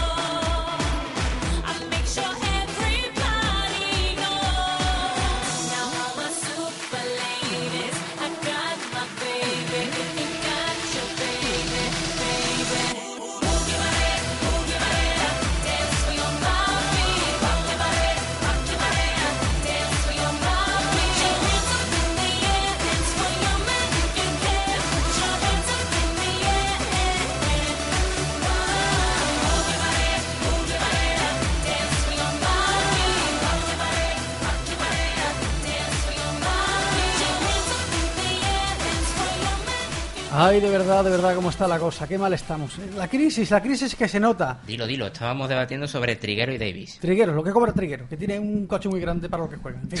Eh, nos vamos hasta Madrid. Alfredo Domínguez, ¿qué tal? Muy buenas tardes. Y yo también voto por Triguero, aunque no tenga un tan buen recuerdo de él. En fin, dejémoslo ahí. Ahí votamos por Triguero, que, que si se llega a presentar a las elecciones hubiera sacado algo aquí en Andalucía, pero no se presentó. Presidente andaluz, yo lo Ahí veo. estamos, ahí estamos, de verdad. En fin, Real Madrid frente a Unicaja el domingo a las 7, a las 5, perdón, domingo a las 5, que nadie se equivoque, que después la gente no ve televisión española y dice, la culpa es de pivotando que dio mal la hora. El domingo a las 5, ahí en Teledeporte. Exacto, a las 5, que bueno, lo han adelantado porque, bueno, creo que después dan un, un, eh, un deporte que no creo que nunca dan en teledeporte, creo que algo de tenis. No me que digas que no dan. tenis. Algo de tenis no puede ser. Tienes que Sí. estar equivocado, ¿eh? Eh, sí, no sé. Pues a las 5 de la tarde desde el Palacio de los Deportes de la Comunidad y estamos hablando con el redactor de Unión Madrid, no me equivoco, ¿verdad? Unión Madrid, Exacto. Alfredo Domínguez, que es un experto en balonmano. ¿Y que, qué ha pasado con el balonmano que te he visto estos días encolerizado? Em, em, bueno, eh, dejémoslo ahí. Ha habido un problemilla técnico. Dejémoslo ahí. O sea, que no... ¿Quier- ¿Tú quieres, quieres hablar de ello? No, pues si no quiere hablar de ello, no, Mi amigo Tano Pasman ya lo ha dicho todo. no, no vamos a hablar de ello. Qué grande es el Tano Pazman, de verdad. ¿eh? Lo que nos sirve para meter cortes. Por cierto, el jugador de Unicaja que era polaco era Adam Boisic, que se nos había olvidado aquí. Boisic, que verdad, aquellos tiempos con el bigote. ese- Ay, ay, por Dios. eh. Eh, eh, Eso sí que eran jugadores de raza, Pero- con ¿Por qué bigote. pasaron ahí. a la historia los jugadores con Eso te voy a bigote? decir que Larry Bird tenía bigote. ¿Os acordáis de un jugador de la Real Sociedad con bigote? Aldrich. era- Aldrich y, y Go- y Gorriz también tenía, ¿no? Yo tengo un álbum de la 94-95 y es terrible las fotos que salen, ¿eh? Esto se está Parece- acercando a Deportes 4, pero sin tía buena. Pero, sa- pero sabiendo de lo que hablamos. ¿no? Vaya fecha, ¿eh? En fin, eso es Juan Magastaño, qué grande. Bueno, vamos a hablar de este partido de Real Madrid frente a Unicaja. El Real Madrid, que la semana pasada hizo el ridículo espantoso, una vergüenza la derrota del Real Madrid frente al Lagunaro. Una vergüenza porque me costó 12 euros que aposté. Pero hombre, por, fa- pero, hombre, por favor, si que he puesto 12. Había acertado una apuesta combinada. Digo, la segunda, bueno. Y ya me he quedado solamente el Madrid. Digo, bueno, el Madrid ganará, el Madrid ganará. Toma ya, pierde de 8 ante el Lagunaro. Ay, de verdad, de verdad. La verdad es que no sé. mm, eh, mira que yo otras veces decimos que el juego de Pablo Lasso que mm, está más atento en defensa, pero lo del otro día es que vamos. Eh, de- eran hermanitas a caridad los, los pobrecitos míos. Sí, sí, la verdad es que, en fin, ganaron. Vamos a, a también a dedicar una, una canción a, a Unicaja para que le dé fuerza en este partido. Casimiro. Que ven mis ojos. Eh, eh, tenemos a Casimiro. ¿Tú recuerdas esto de Casimiro, amigo Alfredo Domínguez? Eh, a mí me pilla un poco pequeño. No te quitas yo, yo no soy de esa generación, Rafa. eh, no, eh, ahí lo dejamos. Otro que se quita años. Escuchen atentamente mi, Ese es Casimiro. melodiosa. Me saco las medias. me ¿Esto qué es? pijama, Esto es Casimiro. Ay, Casimiro que, bueno, eh, tuvo una victoria la semana pasada. eh, Unicaja, hombre, rompió la racha negativa que, que tenía. ¿Y tú piensas que ya está recuperado Unicaja para plantarle cara a todo un Real Madrid o que todavía le falta un poquito? Mm, Para plantearle cara a un Real Madrid todavía yo creo que le falta un poco. Además, eh, la baja de, del que está siendo jugador revelación mínimo del Unicaja y yo incluso diría que hasta de, de toda la liga. Como es, Garbajosa. Ale- como es Ale- no, Ah. casi. Alex Sabrines. eh, yo creo que ese va a ser clave de que el equipo esto. Garbajosa que por cierto sí va a poder jugar Sí. el domingo, ¿eh? que se ha confirmado que ya se ha recuperado de su rotura de fibras. Y Augusto Lima, que es posible que también eh, juegue, aunque tiene ahí un esguince de, de tobillo. Aquí la gente, cuando yo he dicho lo de Garbajosa, me ha mirado con una cara como diciendo, es que yo creo que Garbajosa está haciendo una temporada, bueno, vamos a dejarlo en irregular. Es que, es que Garbajosa era el cupo del Unicaja, ¿eh? A principio de temporada esa era, la idea, esa era la idea del club. Lo que pasa es que luego la temporada dicta otros caminos. Oye, qué, qué- qué- qué buenas columnas os está haciendo Juan Mora en el AS, ¿eh? De verdad, enhorabuena al Real Madrid por ellas, ¿eh? Son terribles, ¿eh? Bueno, es que lo, lo de Juan Mora con el, balon- con el equipo de Madrid Baloncesto, en fin, en fin, bueno. Mejor dicho, lo de, lo de Juan Mora con el deporte es un poco... Mira, no lo quería decir yo, pero vale, sí. Sí, es un poco, un poco tremendo. Por Eh, cierto, de Garbajosa, y así cerramos, yo es que eh, sinceramente tengo mucho miedo, eh, yo soy temeroso de los ex. Que ya lo vimos con el Bilbao, que los ex Que se lo eh, pregunte la a Madrid. y, Garbajosa me da un miedo de la que puede liar el domingo. que No, no, eh, adelante con la pregunta, a ver, Colchero. Eh, Alfredo, me he dejado descolocado completamente Rafa aquí. No, no. Alfredo, te quería comentar que qué te ha parecido la multa que se le ha puesto a los jugadores de la Unicaja por su bajo rendimiento. Ah, bueno, eso también ha sido curioso de la noticia que ha salido esta semana. Eh, eh, hombre, eh, siendo eh, eh, siendo muy estricto, me parece hasta bien, pero insisto, siendo muy estricto, pero hombre, mm, mm, poner una multa por bajo rendimiento podría crear un precedente muy malo y sobre todo en algunos jugadores. Ya no digo equipo entero, sino en algunos jugadores de otros equipos. Esto de la muerte por bajo rendimiento es, como menos, cuanto menos peligroso. ¿Cómo están las apuestas, Borja de Diego? Bueno, eh, el favorito es indiscutiblemente el Real Madrid con una cuota de 1,08. Lo interesante es lo del Unicaja. No sé yo. ¿Por qué te ríes? No, no sé yo cómo lo verán, pero la cuota que le dan al Unicaja es de, atención al dato, 7,75. Es la mayor de toda la jornada. Es brutal. Es brutal. De hecho, en verdad, yo veo ahí. Pues, se va a apostar, ¿no? Puede dar la sorpresa. Yo no entiendo por qué no confían en Debris. De, verdad que nos vamos a ganar más de un enemigo. Eh, sí, al, al paso que vais os vais a ganar bastante enemigos. Yo creo que dentro de poco vamos a tener que cerrar el programa. ¿eh? Pero si no lo hemos fichado nosotros, ¿no? Eh, para ti, el favorito del Real Madrid, ¿verdad? Eh, eh, sí, además, como suelo decir, esta es una victoria que tiene que, sobre todo para el equipo Pablo Lasso, tiene que darle moral, sobre todo después del tropiezo del domingo pasado. Y bueno, yo creo que para alegrar a la afición que está un poco eh, eh, alicaída últimamente. Bueno, pues muchísimas gracias por esta previa, Alfredo. ¿Y dónde vas a pasar la Semana Santa? Bueno, pues de momento en Madrid trabajando, cumpliendo con nuestras obligaciones y ya después nos escapa- escaparemos cuatro días a, a tierras extremeñas. Ahí estamos, ahí estamos. Hay que visitar la, la tierra, la madre patria. Exacto. Muchas gracias, Alfredo. Hasta dentro de 15 días. Un saludo a todos. Adiós.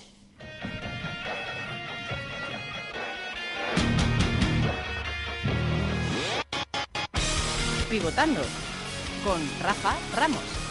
www.pivotando.es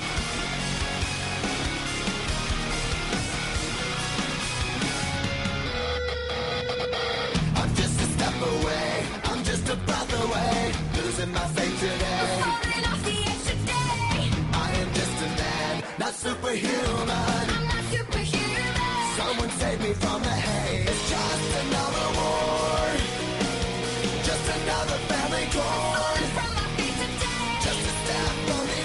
Ay, de verdad lo que ocurre a las 6 menos 12 minutos de la tarde en San Juan de Alfarache. Aquí estamos, recuerden, en, en Pivotando. Vamos con el siguiente partido, el que va a enfrentar al Mad Croc Fuenlabrada, los Cocolocos, eh, frente al Lucien Monbus el sábado a las 6 eh, por Teledeporte. Un partido que va a batir todos los récords de audiencia seguramente y donde el lunes por la mañana Senio Cañada tendrá que dar un número de siete cifras de audiencia seguramente, dará millones. En fin, desde el pabellón Fernando Martín de Fuenlabrada eh, vamos a contactar con el redactor de Pasión Deportiva Radio, Miguel Riaño. Miguel, ¿qué tal? ¿Cómo estamos? Mira, Miguel, Miguel, le he dicho yo aquí. Miguel se ha ido. Miguel, si estás entre nosotros, manifiéstate. Un pitido, un pitido así. Si eres tú, das dos toques, Miguel. Ojo, ojo, porque aquí hay contacto, ¿eh? Por menos de esto, yo creo que ha hecho programas enteros Iker Jiménez. Bueno, vamos a hablar del Mazco Fuenlabrada frente al Blue Simon Bus. El equipo de Fuenlabrada, que ha perdido mucho gas últimamente. Sergio Ávila, ahora está decimocuarto. No vamos a decir que le peligra la permanencia en la Liga Andesa, pero bueno, Peligrar es mucho, pero debería por lo menos sumar dos victorias más. sí, porque últimamente está la cosa. Y no creo que vaya a sumar mucho más teniendo en cuenta la dinámica en la que está metido en toda la segunda vuelta. Sí, y además está también teniendo malas noticias porque parece que el dinero de los fichajes, mejor dicho, fichajes de otros equipos, de las ventas, pues se le ha terminado y como que, que va a tener que, que volver a, a tratar de inventar algo. Además, también se habla de mm, un malestar en la plantilla con el entrenador, con Porfi Fisac. Ajá. Y en fin, no se habla de cosas muy, muy positivas. Miguel Riaño, ¿qué tal? ¿Cómo estamos? Hola Rafa, ¿qué tal? ¿Pero qué os pasa con Fisac? Que, que de pronto salen por ahí rumores de que lo van a cesar.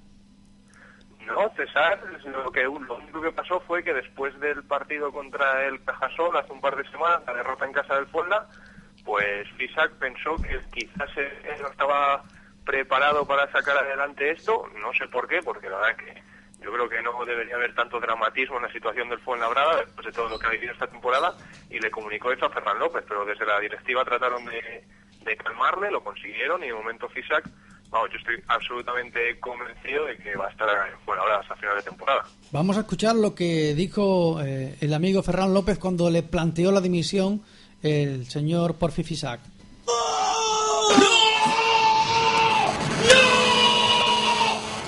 Y entonces ya se tuvo que quedar Porfi Fisac ahí porque le dijeron que no, que no se fuera. Eh, a uno le sorprende, le sorprende, no ríais, que estoy muy triste, que, que un hombre presente la dimisión y vosotros con el cachondeo. De verdad, Miguel Riaño, esta gente no se toma en serio el programa. Los tengo que poner de vez en cuando, sí, porque se ponen aquí con el cachondeo. Eh, vamos a ver lo que ocurre en este partido, que parece que no es importante, pero uno mira la clasificación y se da cuenta que el Blues Bus está solamente una victoria del Macro Fuenlabrada. Es decir, que si le gana el equipo gallego, lo empata en la clasificación. No, sí, fíjate, porque Jorge Fisac hoy que este partido, el de mañana a las 6 de la tarde, es el partido más importante de la temporada para el Fuenlabrada, que ha jugado un partido de cuartos de final de Euro Challenge, que ha jugado Copa del Rey, que se ha jugado la entrada precisamente a la Copa del Rey, pero el de mañana es el partido más importante porque efectivamente el Fuenlabrada ya está mirando más para abajo que para arriba y una derrota mañana sería bastante, bastante preocupante. Por cierto, hay que decir que en el próximo Mil Palacio, el hombre, el hombre centroamericano de, de Belice, ese Mil Palacio, bueno, pues no va a poder viajar por motivos personales, no sabemos cuáles son. Mm, recordemos que esta semana ha tenido muchísima repercusión los motivos personales de Pu Jeter, De Pu Jeter. que resulta Para que... mí es el hermano de Carmelita. Carmelita Jeter, que es una mujer que corre que se las pela, y resulta que Paul Jeter quería ir a, o Pu, quería ir a, a un sepelio, y resulta que el club no lo dejó. Al sepelio de su tío, puede ser. Algo así me enteré, pero, pero en fin, cosas que, que ocurren. Eh, Miguel Riaño, eh, eh, noticias sobre la viabilidad de Fuenlabrada, ¿la hay o no la hay? ¿Cómo, ¿Cómo ha llegado ahí el señor Aranda? Porque ha venido desde el CD Granada. ¿Tiene algo que ver con el nuevo patrocinador? ¿Es cierto que quieren comprar el gimnasio del Granada si este desaparece? ¿Sabes algo de eso? Pues si te digo la verdad es la primera noticia que tengo, pero en el Fuenlabrada después de la llegada del, del patrocinador no debería haber ningún problema a ese respecto. Está al corriente de pagos, no hay en principio ningún problema económico grave y de momento el Fuenlabrada está en una situación mucho mejor que la que pudiese estar hace cuatro meses cuando se vio obligado a vender a Augusto Mayón, por ejemplo. ¿Y, y de Aranda sabemos algo? No, no, la verdad es que no. Si, si me, lo puedes, si me puedes ampliar tu información me estaría encantado. Bueno, porque se ha ido a trabajar a, al Fuenla. Ha tenido ese hombre pues esa ocurrencia de irse por allí a, a trabajar. Pues mira, le va, le va a venir bien al Fuenlabrada porque la verdad es que la junta directiva del Fuenlabrada es corta, ¿eh? Porque si tú miras el organigrama del club, la verdad es que... Es familiar, ¿no? una- es una empresa familiar, pero muy familiar, ¿eh? De, de hijo único prácticamente. Madre mía, qué, qué- qué suerte. Aquí, aquí tenemos una estructura un poquito más grande, aquí en Sevilla. Y si ya nos vamos para, para Málaga, no te quiero ni contar. Eh, ¿Favorito para ti en este partido, Miguel? Pues mira, yo eh, voy a tirarme por el Obradoiro. Y de- por el Obradoiro porque reúne a cuatro potenciales MVP de la jornada, que son Lasme, Kendall, Junjen y Mario Cabanas. Cualquier equipo que juegue ahora mismo contra el Fuenlabrada tiene opciones de, de firmar su pasaporte a la NBA prácticamente. O sea que yo voy a apostar por el Obradoiro. Obradoiro, ¿no? Y bueno, pues ¿cómo están las apuestas, eh, Borja de Diego? Pues no sabemos si Cabanas irá a la NBA, pero lo que sí sabemos es que las apuestas dan por favorito al, al Fuenlabrada con 1,32 euros por euro apostado, mientras que la cuota del Bluesemon Bus sería de 3,35. Bueno, pues ahí está dicho todo. Muchísimas gracias por la previa, amigo Miguel Riaño. Adiós. Venga, hasta luego, adiós.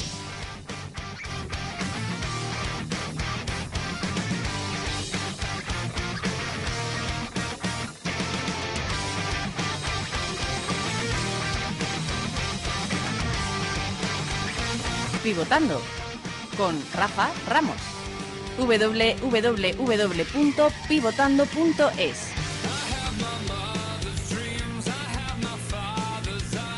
Y ahora nos vamos a ir hasta Murcia para hablar con Dani Ortiz, el redactor de Radio Solo Basket, para hablar del partido entre Lucas Murcia y el CAI Zaragoza, que se va a jugar el domingo a las doce y media con las cámaras de la televisión murciana, con Fernando Romay, y va a enganchar la señal a Aragón TV. El partido se jugará en el Palacio de los Deportes de la Comunidad Murciana, mejor dicho, Palacio de Deportes de Murcia, que suena allí muy bien. Y, y, en fin, es un partido, como todos los que va a jugar el equipo murciano, importante. ¿Importante por qué? Porque tiene que salir de la zona de abajo. Está con una victoria por encima de la SEFA Estudiantes y evidentemente el equipo de los Estudiantes no pensamos que vaya a descender. Dani Ortiz, ¿qué tal? ¿Cómo estamos? ¿Cómo estamos? Con buen tiempo estamos por aquí por Murcia. No me digas que hace buen tiempo allí. Pero qué barbaridad. Aquí, aquí está nublado en Sevilla, ¿eh? Allí que aquí está nublado, aquí está nublado, digo, que, que, que- que suerte, allí tenéis el microclima, ¿eh? Sí, aquí la Semana Santa va a empezar bien aquí en Murcia, según parece. Hay buen tiempo, Ah, hay soleado. ¿Allí tenéis paso, Semana Santa y cosas así o no? Sí, hombre, hay vida después de Sevilla. Sí, sí, no, no, sí, yo... Se lo has dicho, no, bueno, yo, yo soy de los que se va a otro lado para no ver la Semana Santa, pero no, no tengo ni idea. O sea, que tenéis por allí, todos los días salen pasos allí en Murcia.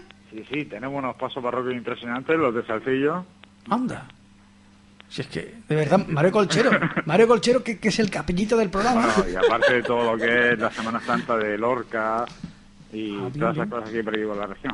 Qué barbaridad, yo- lo, lo que se aprende aquí. ¿eh? La semana que viene se lo vamos a decir a nuestro amigo Sebastián Subirón para que nos cuente un poquito de, de las eh, eh, imágenes barrocas de, de allí. ¿Y salen Cristos crucificados por la calle y todo eso? o- Sí, sacamos Cristo crucificado. Igual que básicamente parece que está nuestro equipo. Ah, oye, pues ya la que hablas- estoy pegando leña a nuestro amigo Dani, ¿eh?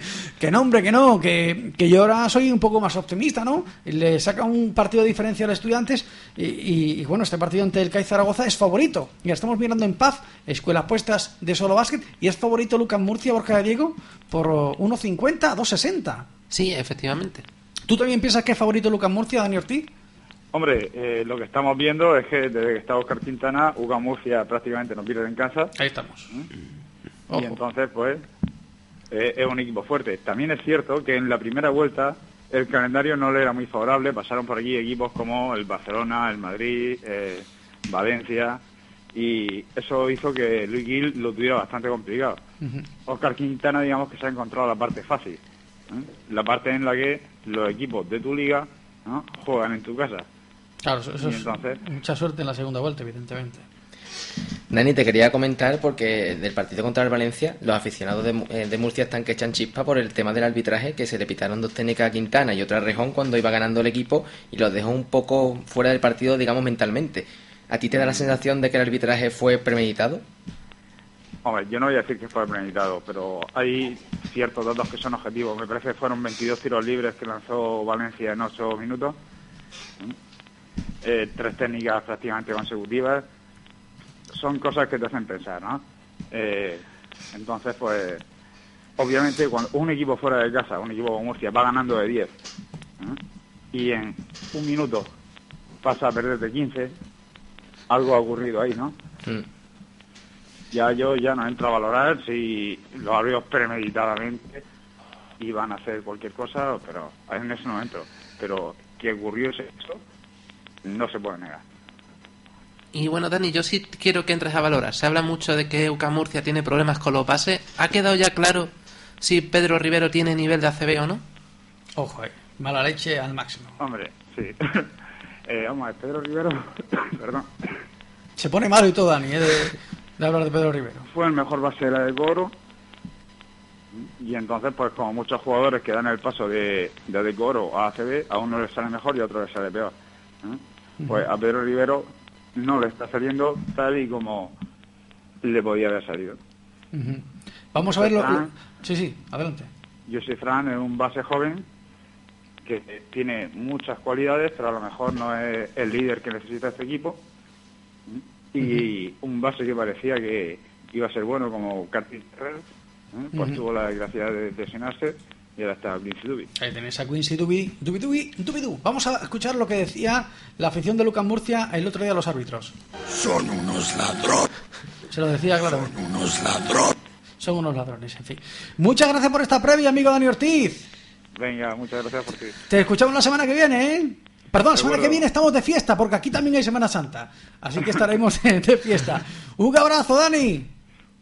Venga, hasta luego. Les dejamos con las noticias y volvemos para rematar las previas de la jornada 27 de la Liga CB y luego con la tertulia sobre la situación económica de algunos equipos de la CB. Hasta luego.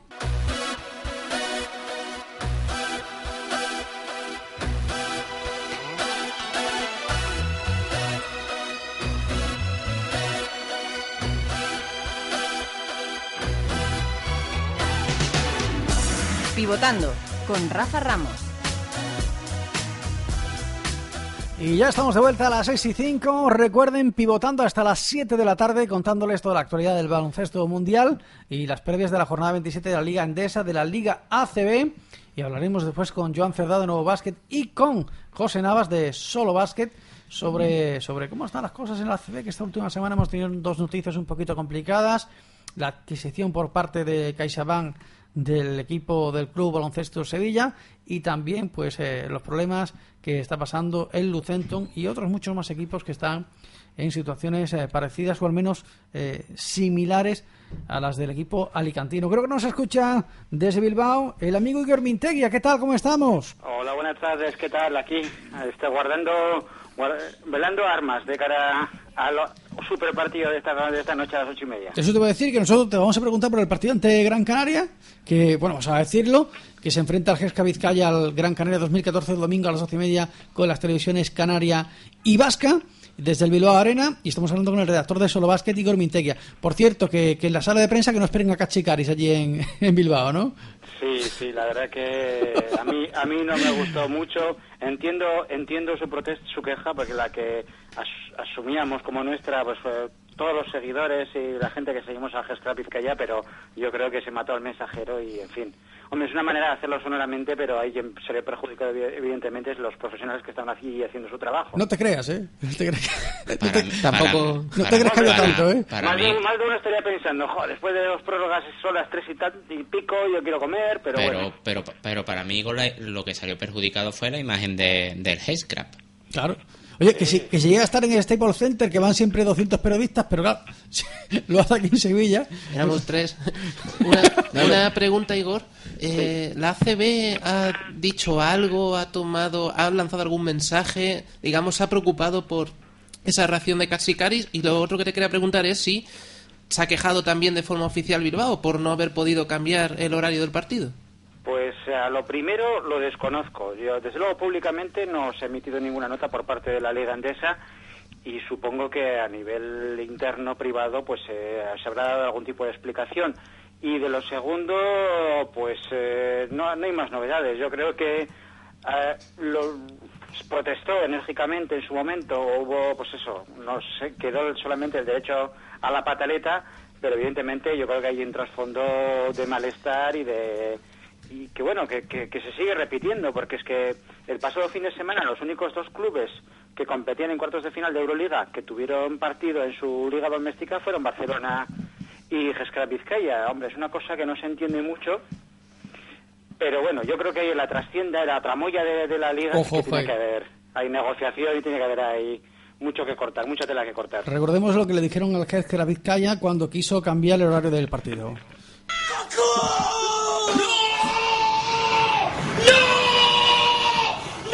Le dijeron que no y, y cogió Cachicaris en la rueda de prensa y dijo, vengo aquí a... Pero este domingo tendrá que volver a quejarse Cachigari, Hombre. ¿no? Juegan otra vez a las dos y media. Lo que pasa es que juega en casa, no ha tenido desplazamiento a Moscú, pero bueno. Sí, sí, pero estamos en la misma situación, aunque al final yo creo que eso ha beneficiado al ritmo competitivo del equipo, ya lo padecisteis en Sevilla, el equipo está Mira, mira, co- que le- como le El equipo, hacer daño, el ¿eh? equipo es un equipazo. Eso no hay duda. vamos. Que nos pilló con la defensa baja, hombre, por favor, no, no, no hagas leña del árbol caído. No voy a hacer más sangre, no, pero bueno, yo creo que, que, que eso, que a veces el parón de, de Copa le vino fatal, muy mal al equipo, y yo creo que necesitaba dos o tres partidos en una semana para coger esa, esa finura con la mira bien, vamos, muy centrados en el juego y la verdad que con una frescura física que me tiene Al sorprendido final, porque al final le estamos dando la razón a Ivanovic cuando decía aquello de que eh, el cansancio es solo un, es, un, es un estado mental. Sí, sí, me, me recuerda a la película esta de, de Rock House, de, de Oficio Duro, no sé cómo se llama. Una película malísima, aquello que el dolor no duele, pues una cosa así, ¿no? Yo, yo soy mucho más de Rambo, no siento las piernas. ¿eh? Yo creo que sí, que, que hasta cierto punto el cansancio tiene importancia. Que se lo digan a Kobe Bryant, ¿eh? que, que está el hombre. Pues esta noche ha lanzado creo que 7 de 25. Ah, bueno, eso- eso- Hombre, yo creo que a los jugadores, desde luego, prefieren jugar antes que entrenar. Lo, lo son los viajes. Si había que viajar desde Moscú, etcétera, etcétera. Eso es lo que realmente fastidió, ¿no? Pero los jugadores prefieren jugar. Los jugadores, sobre todo los veteranos, se aburren con una sola competición durante la temporada. Les va la marcha y, bueno, es que aquí se coge, así se coge también ritmo de competición. Y el martes, ante el miércoles, perdón, ante, eh, anteayer, ante CSK de Moscú, pues se mostró un punto de, de nivel físico impresionante. Por eso digo que al final, pues mira, tanta tralla, tanta tralla, se coge velocidad crucero y vamos, soberbios. Bueno, esta, esta noche a las 8 y media, palma el Chesca, ¿verdad? Sí, sí, sí, sí, vamos, vamos a ver a ver qué pasa. Pero bueno, Kirilenko la verdad que ya está... El otro día le di unas palmaditas y ya se ha quedado acojonado. Ya, quien quiera verlo por televisión española, ¿eh? ya sabe ¿eh? que no se conecte nada y que a las 11 de la noche creo que lo que ponen el partido en Y, diferido. ta- y tampoco por internet se puede ver. Hombre, claro, pirateándolo, claro. Pero no, digo por la web de Teledeporte. Pues, eh, No, no, no. En directo, fijaos que, bueno, comparten derechos la televisión catalana, eh, creo, y Euskal Televista. El problema es que Euskal Televista, a través de la web, por temas de derechos no lo puede emitir. No me piquéis, ¿eh? Que, que- que cojo yo Pues- Tele Rafaldo y lo imito, ¿eh? Entonces por Sport 3 la veo. Exactamente, sí, porque TV no, no le echan por el ca- canal satélite, sino por, por su canal habitual, la E ETV1. Ahí Con lo cual, pues no, no hay manera, ya lo siento. Nos viene muy bien porque los que vayamos al partido luego podemos regodearnos, véndelo en diferido en Teledeporte y hacemos sesión continua de Gestra Vizcaya. Ahí está, y si os dan, o- os, lo narra eh, Pere Ferreras, que no va a ser el caso, bueno, pues ya entráis directamente en los terrenos de Morfeo. directamente. Nada, Os. Herrera hace periodismo minimalista y, hombre, tiene su puntito, ¿eh? Sí, no, Pere Ferreras pasará a la historia como, como lo que es uno de los peores Solo narradores. retransmite al Barcelona Riga, Sí, Rafa. a No mí te me- metas con Pérez. A mí me encanta cuando no se sabe el nombre de los jugadores del equipo contrario y hace esa pausa valorativa extensa, ¿eh? Sí, sí, cuando se escuchan los sonidos de, del móvil, del Nokia, además yo creo que es un Nokia lo que tiene. No, el, ¿eh? gol, el gol de señor, ¿cómo, ¿cómo habría sido en su voz? Eso, no- no- no- yo es que no tengo no tengo yo pillado Pera Ferreras, ¿eh? pero un, un fenómeno auténtico Pera Ferreras. Bueno, vamos a, a las apuestas para ver si metemos dinero en, en paz gracias a la escuela de apuestas. Ojo, que la niña de Igor Mintegui quiero hablar. Pásala, pásala, Igor, pásala. No, no, no, que no, diga no, Iru- no, Irucua. Sí, Aquí la estoy intentando convencer y meterla a la secta del básquet. A ver, pre- pre- pregúntale, Igor, eh, Heska Vizcaya eh, frente al Gran Canaria 2014. Favorito, Igor, de tu hija. Él. Ay, Dios mío, los problemas del directo. Eh, sí, Que sí, que sí. ¿quién? ¿Pero que quién va a ganar? Igor, pregúntale que quién gana. Vale. Vale, vale, sí, sí, sí. O sea, ¿qué le prometiste a tu hija y estás mintiendo, Igor?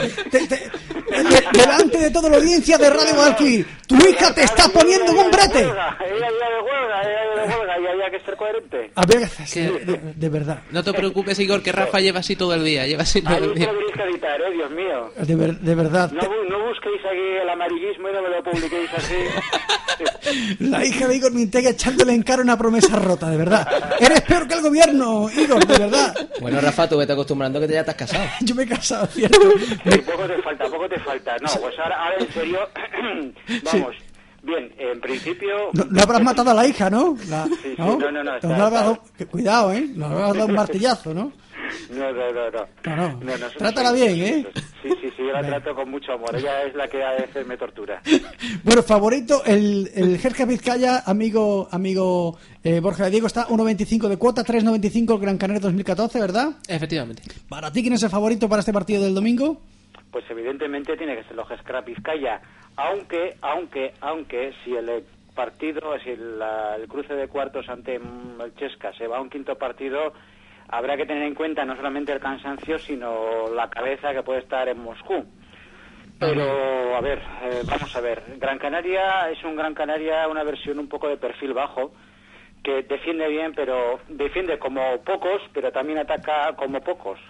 Me está decepcionando bastante jugadores como Marques Heinz, que no que era un súper anotador en Francia y que realmente está ten- teniendo una temporada muy de bastante mediocre. Y yo creo que, hombre, favorito tiene que ser Gescrap Vizcaya. Otra cosa es que las cabezas no estén en su sitio y ahí los de Pedro Martínez pues puedan intentar este, apretar las clavijas en defensa y cortocircuitar el fluido juego ofensivo actualmente de Fortis Castigaris. Hay que decir que en Gran Canaria seguramente van a jugar Beirán y Rey, que arrastraban molestias y ya pues se han unido al grupo y están entrenando. Muchas gracias por la previa, amigo Igor. En fin, y lo siento las cosas del directo, pero No, no. por favor, editádmelo. No, no, esto lo vamos a, lo- le- vamos a limpiar la señal. A ver qué le echaban cara a la hija de Igor, la hija de Igor Mintegui al padre. El padre es que es un irresponsable que ahora se va a ir a, a Bilbao Arena allí a animar. Sí, por eso, por eso he dejado a mi mujer en la peluquería y le he dicho, la cita aquí. Y claro, por eso, por eso, no tenía un Esto va a ser lo más oído del programa después de la carta de Lorenzo Herrero a Wright. Hay, hay que decir además que está sometiendo a la mujer, que la mujer es andaluza. O sea, aquí estamos viendo otro otro estereotipo, de verdad, como nos maltratan a los andaluces. en Ay, el Dios norte. mío. Ay, Dios mío. Muchas gracias, Igor, por el sentido del humor. Venga, un abrazo a todos. Venga, hasta luego. Vamos a escuchar a Pixilot con este tema All About Tonight.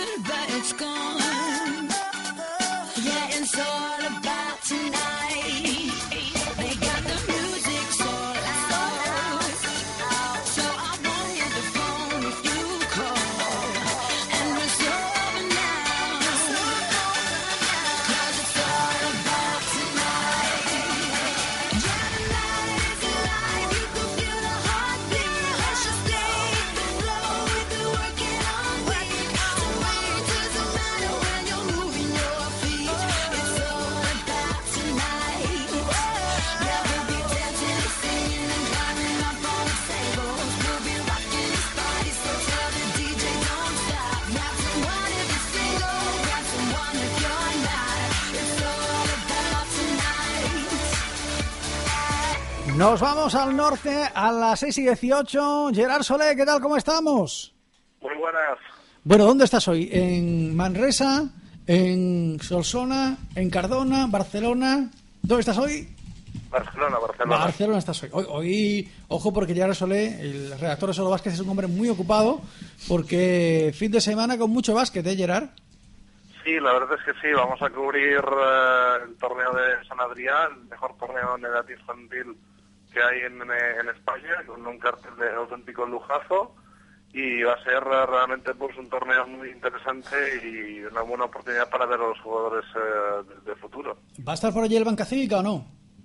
Va a estar, va a estar. ¿Y se va a llamar Banca Cívica, CaixaBank o todavía Banca Cívica por ahora, no? De momento banca cívica y en cuanto a opciones del equipo lo veo complicado, eh, sinceramente. Ah, bien, no, sí, es- eso lo, lo tenemos claro. Sobre todo la, la gente que vive en Cataluña sabe el apoyo que tiene al deporte profesional CaixaBank y, y, y, bueno, eh, el resto son engañifas, ¿no? O, cambio de planes por parte de Fainé. Señor Fainé, a sus pies estamos. La verdad es que tiene muy mala pinta la, cosa. Bueno, vamos a hablar del partido de la Signia Manresa que se enfrenta al Lagunaro GBC el domingo a las 7 sin televisión, así que veremos una versión quizá un poco peor de la Signia Manresa, que es un equipo que delante de la tele se pone a 100, desde el No con Ghost. Eh, Gerard, ¿cómo llega la Signia Manresa a este partido? Bien. En cuanto a resultados, el equipo no está pasando por una buena racha, pero también bien es cierto que a nivel de juego, pues el equipo más, o menos va manteniendo esa habilidad, esa fluidez de juego que, le estaba permitiendo pues eh, competir a muy buen nivel en esta liga. Yo creo que es una buena oportunidad para sumar un triunfo ante tu gente, romper esa mala racha de resultados y, bueno, evidentemente hay un Lagunero GBC que viene lanzado y en muy, buena línea. Hay que decir que en la Liga ACB eh, hay dos equipos, mejor dicho, tres equipos que están arriba muy destacados: eh, Fútbol Club Barcelona, Riga, Real Madrid, Caja Laboral. Y después hay una serie de equipos que se están pegando por entrar en el resto de las plazas de playoffs. Y que la cifra buena, bueno, yo creo que la cifra buena son 14 victorias ahora mismo, ahora mismo. Y a partir de ahí, bueno, pues está Banca Cívica, está Signia Manresa y, y el equipo de la Signia Manresa eh, o se ponen las pilas ya Solé o dice ya adiós a, a los playoffs. Bueno, yo creo que en los últimos partidos eh, Manresa podría haber sacado un par de victorias. Eh, qué pena, ¿no? De esa última jugada de Carlos Cabeza realmente sensacional. Yo no voy a entrar a valorar si son pasos o no son pasos. La campeón ganaste, por lo tanto, creo que lo que debía, lo que debe centrarse ahora el equipo es saber cerrar estos partidos, porque eh, parece que ahora mismo el Manresa pues tiene problemas eso, para, para acabar de cerrar eh, los partidos y parece también pues que, que Justin Dolman eh, pese que el otro día pues hizo un buen partido eh, sí que parece que no está tan regular como en el principio de temporada y creo evidentemente también pues todo el tema del cansancio durante toda la temporada también va a acabar influyendo lo veo realmente complicado lo veo realmente complicado que el equipo de Ponsarnau pueda acabar eh, en la zona de playoff O sea, tú lo ves complicado. Tú que eres un optimista ya conocido, si tú lo ves complicado, Es que hay, hay muchos equipos metidos y creo que hay equipos con mejor calendario y mejor dinámica. sí. Y uno de ellos puede ser incluso el Lagunaro GBC. Sí, sí, sí, por eso mismo. Uh, el Lagunaro está dentro. Yo creo que exactamente que, que- Es que son, son 18 normalmente para el corte y le quedan 3 con 8 jornadas por delante. Y está como un tiro. Ujú. Otra cosa yo creo que es ganar a ganar fuera, ¿no? Porque yo creo que el Nou Congost no es, un, no es una cancha eh, sencilla. Lo que sí que es cierto que los jugadores están respondiendo, incluso Juan Mora tiene artículos de opinión favorables al Lagunaro. Eso es. ¿Y habrá visto algún partido del Lagunaro? Hombre, por supuesto, el que enfrentó al Madrid. Ese es el que, ese es el que, ese es el que ha visto nuestro, nuestro amigo Juan Mora, que es un fenómeno, el subdirector del, del diario AS. Eh, ¿Tú crees que Sito Alonso debería ser Gerard nombrado el entrenador del año? ¿O esto hay que dárselo a uno de los equipos que están arriba? Yo creo que eh, debería haber un, un entrenador del año compartido por parte de Sito Alonso y de Chus Vidorreta. Yo creo que también.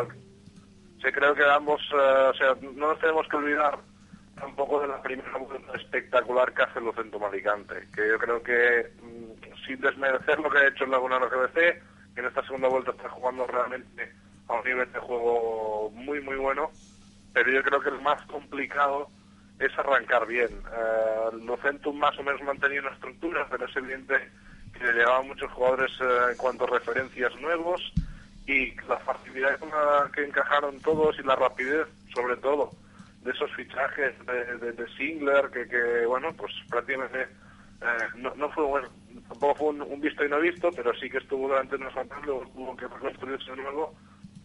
Yo creo un poco entre, entre Vidorreta y Sito Alonso. Gerard, y esas voces que dicen que Sito Alonso puede acabar en el club de, de Querejeta el año que viene. Ojo, Bueno, pues yo, yo ahora mismo no había escuchado nada, pero bien es cierto, pues también que la proximidad va a ayudar a esos rumores. Yo creo que mm, para bien o para mal, va a haber otro, año de Dusko Ivanovic en Vitoria. Escuela Apuestas, eso de Suado Basket, que aquí nos enseñan a apostar, aunque algunos lo aprendemos en PAF. Ah, ¿Cómo están las apuestas, Borja de Diego? Pues tenemos a Manresa como favorito con 1,80 de cuota y Lagunaro se llevaría, el que apostara por su victoria, 2 euros por cada euro apostado. Llegar al Sole, ¿por qué no apostamos? Venga, que, nos, Pues- que nos hacemos ricos. Bueno, bueno, yo apostaría por los de casa, apostaría por Manresa porque creo que pese que el Lugunaro ahora mismo está en un buen momento de forma, creo que este partido Ponsarnau lo vuelve a marcar como si fuera de televisión, como si fuera de esos de crucecita, porque ahora mismo Manresa necesita una victoria para volver a sonreír. Bueno, pues a ver si vuelve a sonreír el equipo de Ponsarnau. Muchísimas gracias por la previa, Gerard. Hoy, hoy ¿qué tenemos eh, en gerard.tv? Porque Gerard está en todos sitios, ¿eh? Gerard está, hoy estás con Pasión Deportiva Radio, ¿verdad?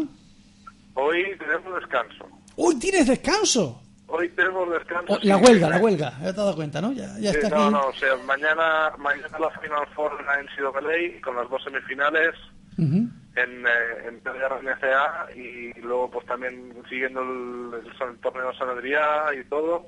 Y bueno, después pues viaje a Madrid, viaje a Vitoria, voy a estar moviendo un poquito, sí. Qué barbaridad. ¿eh? Otro, otro como Iván López, ¿eh? otro que tiene la tarjeta de, ¿eh? de Iberia quemada. Muchas gracias por la previa, Gerard. Pues venga, un placer. Venga, hasta luego, adiós.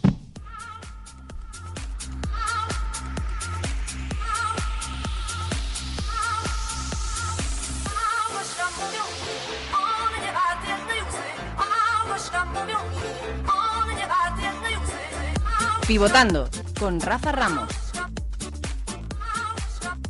Y hoy José Navas va a hacer una va a hacer doblete, va a hacer una huelga la japonesa, eh, Sergio Ávila. ¿Por qué? Porque hoy va a estar con nosotros para el partido entre el Fiat Moto Juventud y el Blanco Sorreda y después va a estar en la tertulia. Entonces que no cuelgue. Que no cuelgue, que no cuelgue, que no se le ocurra.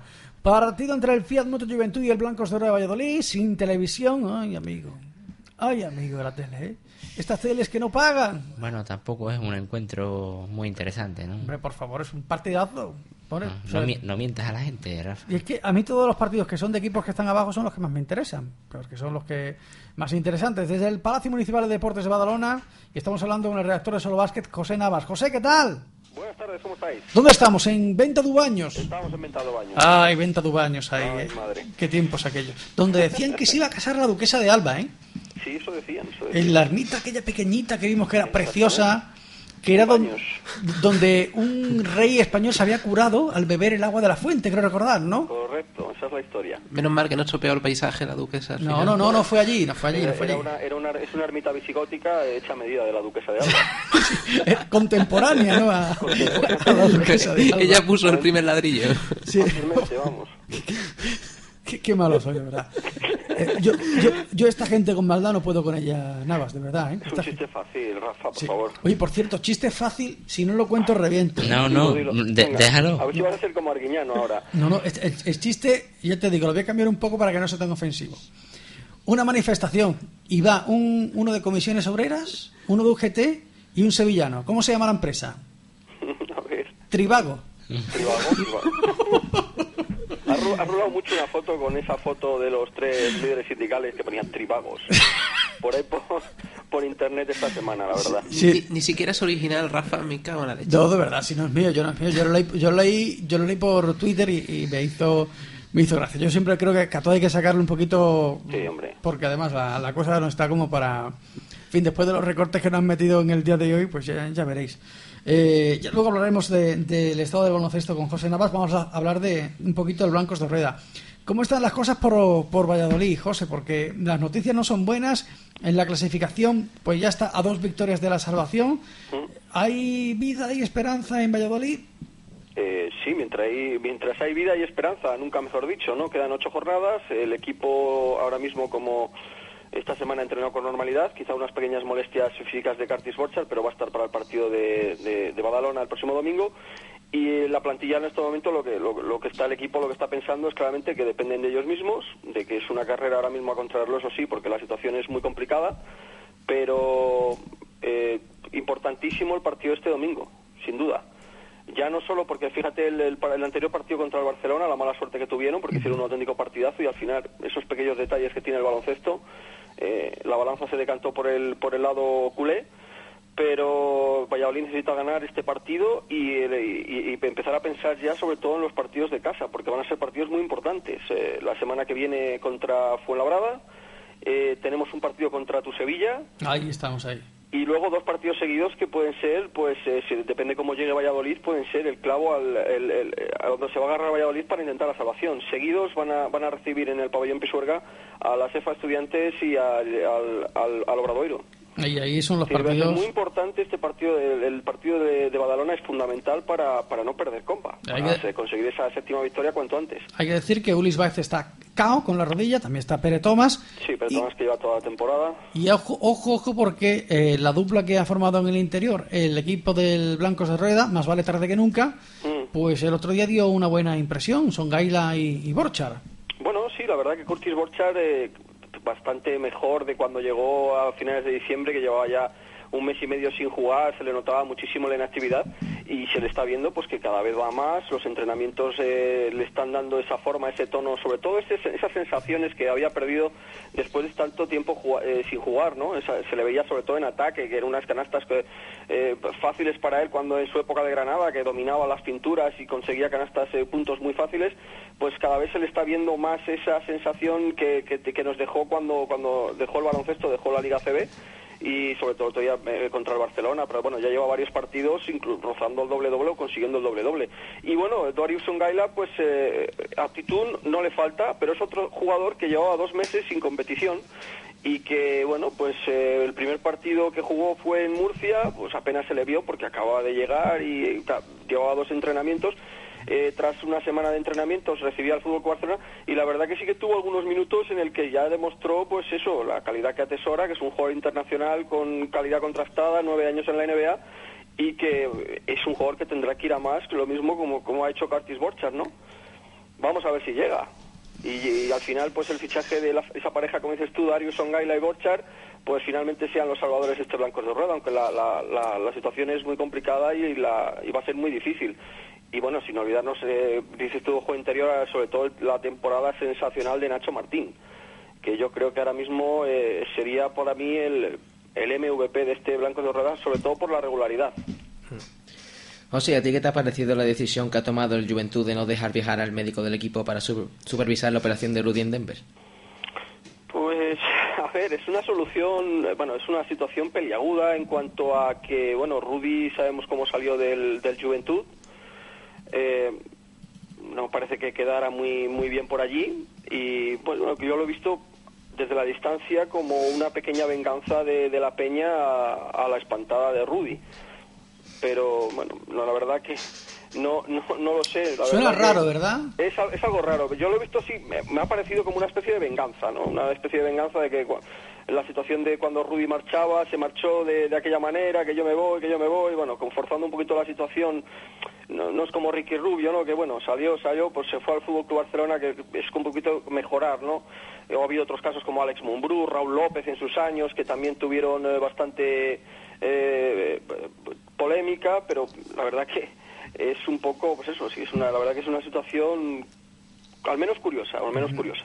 Borja, digo, las apuestas. Aquí vemos que el Fiat Moto Juventud es muy favorito, uno con 20, y el Blancos de Rueda... Puede ser el partido de la fe, porque se paga la victoria de blancos con rueda a 4,50. Blancos, Apuesta, apuesta Rafa por el blanco de rueda. eh, tú eres el, el brujo de las apuestas, a José Navas.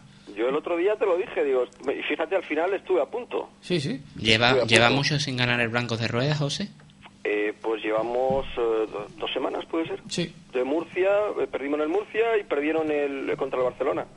Madre Pero bueno, en Murcia haciendo el ridículo, que no hubo partido, y en Barcelona, el día del Barcelona, lo, lo habéis visto todos, fue la prórroga y por, por, por un tiro libre que falló Diego García y un palmeo en el último segundo de un triple que, que lanzaba desde la esquina, eh, ¿quién fue? No me acuerdo, que no tocaba ni el aro, que imagínate que ese balón toca el Y aro. el pues, arbitraje, que tú eres muy decente y no lo quieres decir. Y el arbitraje, ¿eh? Bueno, mira, yo no, yo hago como Roberto González, que creo que es lo, lo mejor que puede hacer es no hablar de los árbitros. Ah, Eh, yo creo que el otro día eh, no, es decir, que el Barcelona ganó y no influyó el arbitraje, vale que se vieron cosas raras, como se ven en todos los partidos, pero no, no influyeron para nada. Yo pensé que ibas a decir como Mourinho. ¿Por qué? No, no, no, no, ¿por qué no? Ah, no lo dices. Y lo importante, lo importante que sería también para poner en jaque al estudiante, ¿no? Y perder ese- tal vez esa plaza de colista. Es muy importante, es muy importante. Yo digo, el partido de Badalona es... eh, eh, el- si Murcia era el partido de, de la temporada, eh, en el que Valladolid no se presentó, pues Badalona y más viendo cómo jugaron el otro día al Fútbol Club Barcelona, eh, pues si juega al Valladolid como jugó el otro día, eh, puede ganar bastantes partidos. Pero claro, eso es una mentalidad que tienen que adquirir los jugadores y eso es un trabajo de Roberto González eh, de que este es el camino, chicos, y, y así tienen que salir todos los partidos. Sí, la verdad Es que no les queda otra, son ocho finales. Bueno, no te vayas, José Navas, que ahora venimos con la tertulia de contenido un poquito NBA y mucho mucho español, porque vamos a hablar de- del caso del Lucentum, del caso de, del Banca Cívica, de cómo están las cosas con nuestro amigo Joan Cerdá. Pero antes te vamos a dedicar esta canción que ya tú sabes que te gusta, esta de nuestro amigo Pitbull y Enrique Iglesias, que se llama I Like How It Feels. What I like for the price of a smile.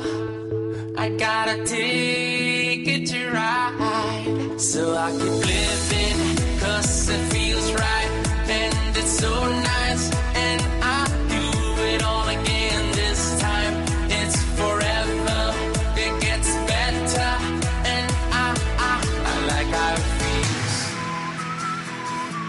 I like how it feels. I like how it feels. I like how it feels. Y ya empezamos en tiempo de tertulia. Joan Cerdá de Nuevo Básquet, ¿qué tal? ¿Cómo estamos? Hola, buenas tardes, muy bien. Joan, ¿tienes tú alguna noticia sobre lo que ha ocurrido con el médico de, de la Peña, con ese asunto de Rudy Fernández, o tampoco tienes muchas noticias? A ver, lo que puedo explicar es lo que, ha- lo que ha se ha publicado en la prensa de Barcelona y me parece que es una, una versión bastante contrastada. Parece ser, siempre según dicen estas informaciones, que el agente del jugador contactó directamente con el médico pues para hacer la gestión para que Víctor Baines estuviera presente en la operación, saltándose el conducto reglamentario que sería hablar primero con Juventud y hablar también con la Federación Española que está implicada. Incluso la propia federación reconoció que no había tenido ningún contacto oficial al respecto, con lo cual pues la cosa ha acabado como ha acabado. Creo que no hay, no hay más tampoco. Vaya, vaya por Dios. Eh, José Navas, los Clippers, que, perdón, los Clippers de los Denver Nuggets, que están en el noveno puesto de la conferencia oeste, que tienen opciones de, de playoffs y, y la baja de Rudy evidentemente es importante, pero bueno, tienen jugadores, nuevos jugadores, que, que pueden hacerlo también muy bien en esa posición. Sí, yo... lo- lo- uy, No, no, no chilles, eh, José, habla normalmente, no te preocupes. estamos, ¿no? Sí. Vale, eh, que bueno, yo dec- decías que la baja de Rudy, bueno, yo creo que con la llegada de Wilson Chandler es. eh, había perdido bastante protagonismo si el, si el jugador hubiera seguido en activo, ¿no? Eh, yo creo que era era una era un secreto. Bueno, ya antes de empezar la temporada ya se hablaba de la posible vuelta de Wilson Chandler a Denver. Lo que pasa que bueno se ha demorado bastante en el tiempo. Al final ha llegado y ya coincidió con que Rudy al final y sus problemas de espalda pues lo han mandado al dique seco.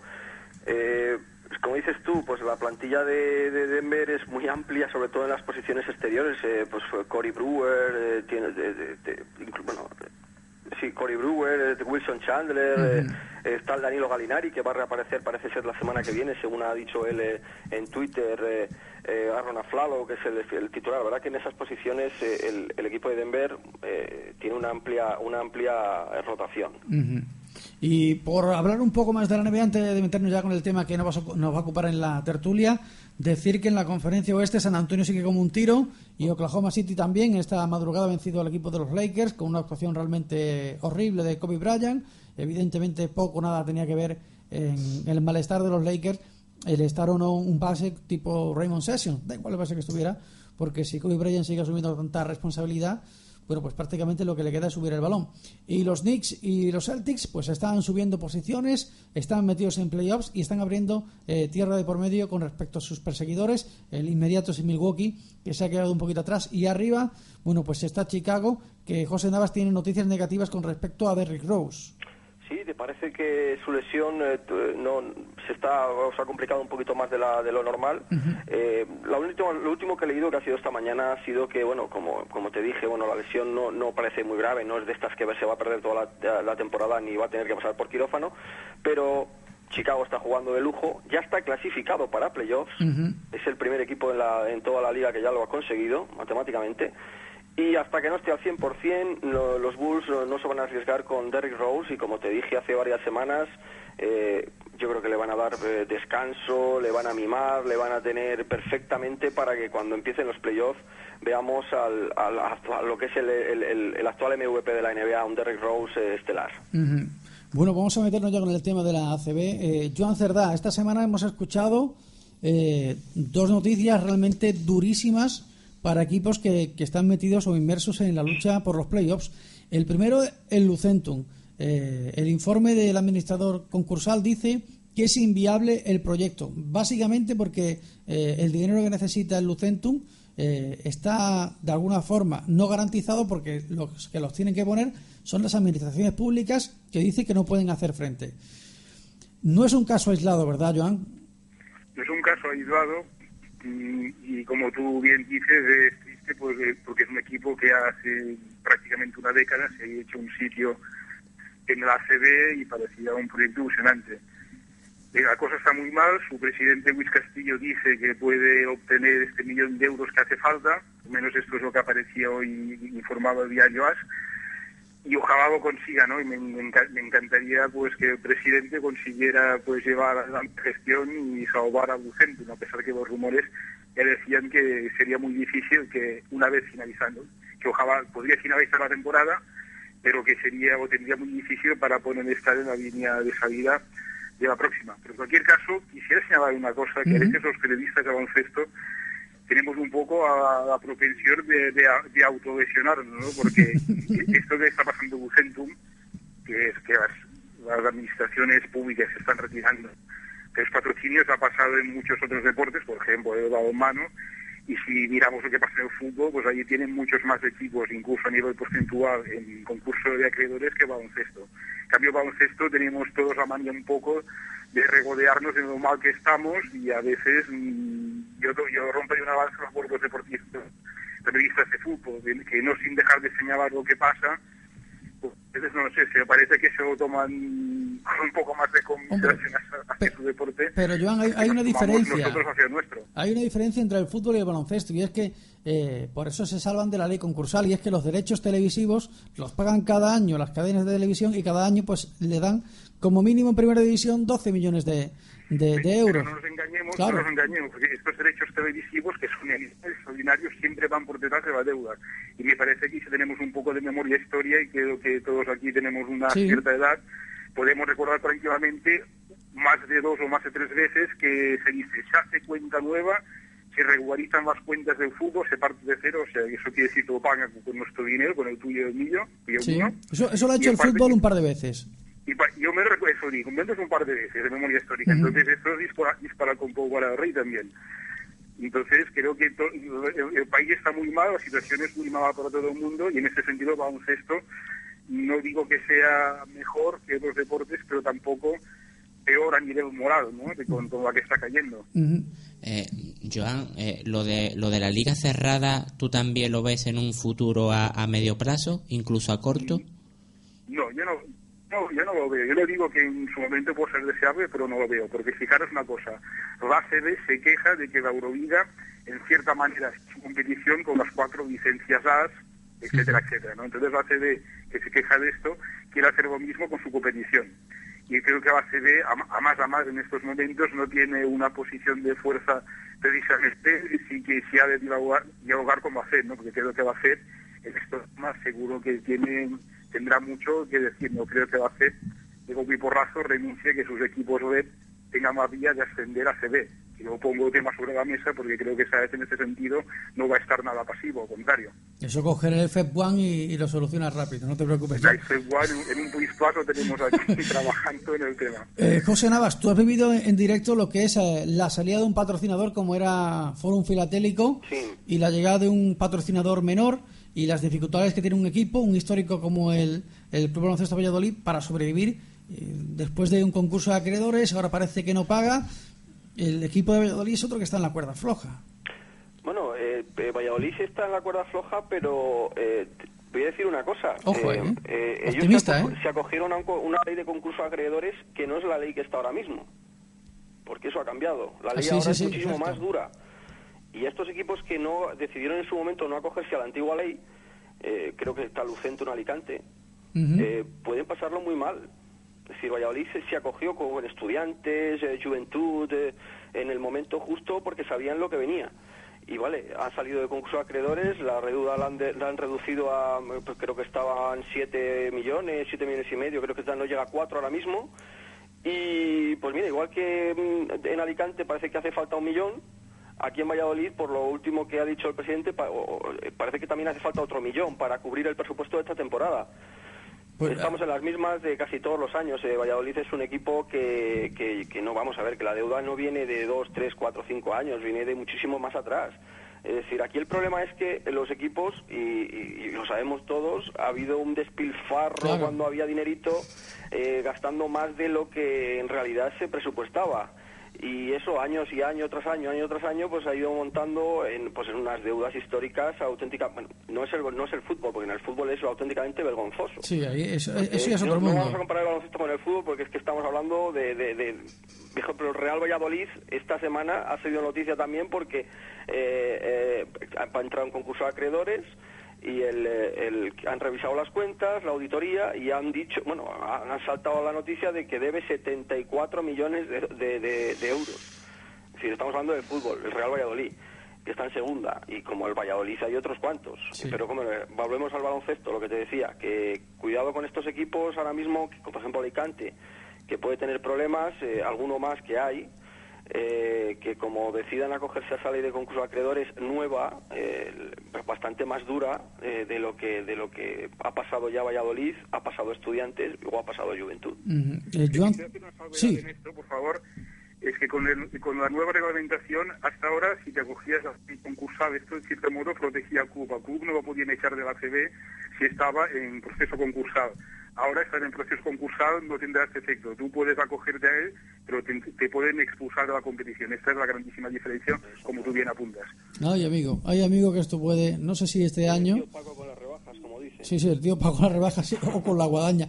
Eh, Joan, Joan Cerdá, ¿cómo se ha vivido mm, esta compra de CaixaBank al Club Baloncesto Sevilla? Porque recordemos, ha comprado Banca Cívica por eh, 977 más o menos millones de euros y con ello se lleva un equipo de baloncesto del que es dueño y del que es patrocinador y del que sabe que durante décadas pues eh, se ha estado pagando muy por encima del precio de mercado la, la publicidad.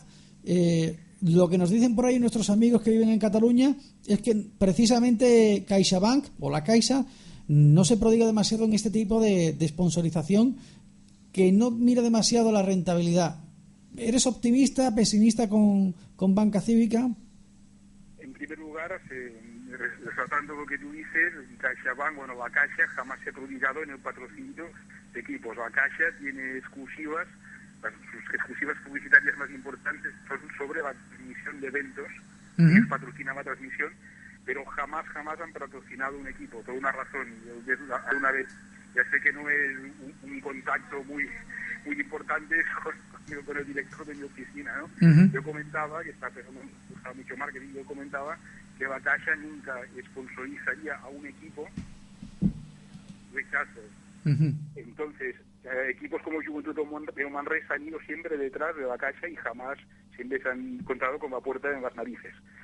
Entonces, ¿qué pasa en el futuro? Esto es una pura especulación. Si Banca Cívica conserva la marca, que esto en estos momentos no se sabe, podría haber posibilidades que de alguna manera pues se pudiera seguir haciendo algo de sponsorización. Si Banca Cívica no conserva la marca, entonces sí que no hay nada, no hay nada que hacer. No creo pues que este proyecto perderá esta sponsorización. Me gustaría equivocarme, pero bueno, los antecedentes dicen eso, ¿no? La Caixa no ha sponsorizado jamás un equipo. Lo que sponsoriza transmisiones, sponsoriza eventos, pero no pero nunca un equipo determinado. Qué, qué mala suerte porque nosotros sabemos justamente lo que ha hecho Joan Cerdá y estamos entrevistando a todo el mundo, así nos dice alguno, no, no, esto sale para adelante. No hay nadie que piense... Banca Cívica al parecer desaparece, pero Claro. Cajasol creo que se podría conservar. Pero ¿quién mete el dinero de Cajasol? Claro. O sea, ¿quién va a meter 6 kilos cuando sabemos que hay, o 7 u 8, cuando sabemos que hay equipos que por el mismo eh, producto está pagando menos de un millón de euros? Pero quizá ¿Quién para quizá O para. CaixaBank pueda ser contraproducente Podría eliminar un club de baloncesto que tiene 25 años de historia. De la noche a la Es- mañana. Es, es- es un juego que se decirá, como tú bien como dices, se decirá en los despachos, es, es evaluar todas las posibilidades. Conservando marcas lo veo más factible. Si no, con- si no se conserva marca, no, no sé no, no sé cómo puede cómo puede acabar la cosa. Además, ellos podían poner, fíjate que hay un ejemplo que, es un caja, un, un caja, y yo me acuerdo cuando trabajaba en la CB, ellos rogaban, exigían que jamás se dijera un caja Málaga, para no generar rechazo dentro de, de Andalucía. Ellos querían ser un caja para, para las ocho provincias, no ser un caja de Málaga. Entonces, mm, un caja pues, ha tenido esta política. Entonces, el Caixa de Bank pero Sevilla, pero aquí pueden decir, bueno, si patrocinan en Sevilla, entonces los equipos de Claro. Cataluña dirán, ¿por qué hay, aquí sí, allí no? Es un problema de conservar la marca. Si la, conserva, si la conservan, mm, creo que pueden seguir. Si no conserva la marca, pues soy pesimista.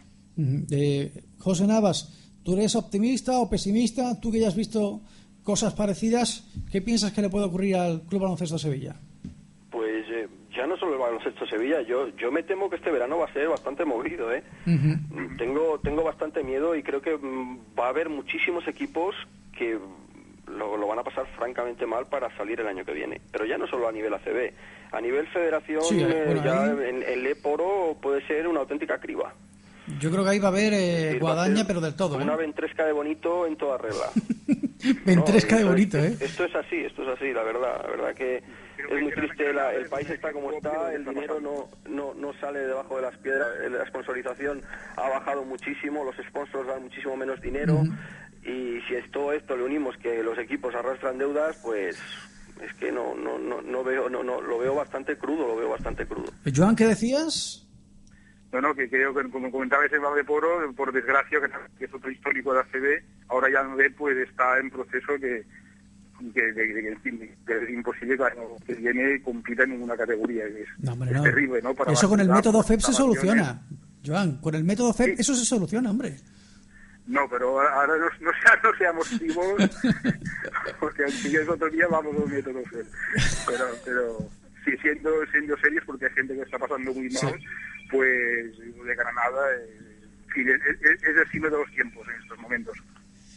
Bueno, pues eh, muchísimas gracias a José Navas de Solo Básquet y, al señor Joan Cerdá de Nuevo Básquet por esta magnífica tertulia donde nos han deprimido profundamente, eh, nos han dicho cosas que ya pues eh, pensábamos que iban a ocurrir y vemos que no solo aquí en Sevilla somos pesimistas, sino que quizá no, no sea pesimismo, sino que sea realidad, que hemos vivido muchos años por encima de las posibilidades del baloncesto en Sevilla y que el patrocinador que pone la pasta ya no la quiere poner. Muchas gracias, Joan Cerdá. Dale, a vosotros. La Venga, a UPA y eh, nuevo básquet. Eh, eh, José Navas, muchísimas gracias de nuevo. Gracias a vosotros. Venga, te escuchamos dentro de 15 días, que la semana que viene nos vamos por ahí de Semana Santa, ¿eh? Qué bien lo pasáis. Venga, vamos a dedicar un tema un poquito raro, un poquito raro. A ver si adivináis quién canta en este tema. ¿De quiénes son estas ah, voces y estos instrumentos?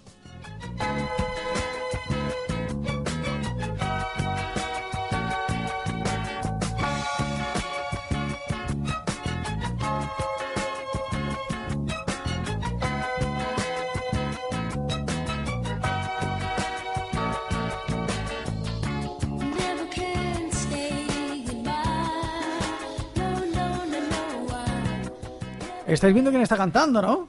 ¿Eh? O sea, tú lo reconoces, ¿no, Sergio Ávila? Yo ahora mismo no. Pues esto es, por, por detrás suena la música de Lenny Kravitz y está cantando Michael Jackson con los Jackson 5. Yo lo iba a decir, Michael Jackson, fíjate.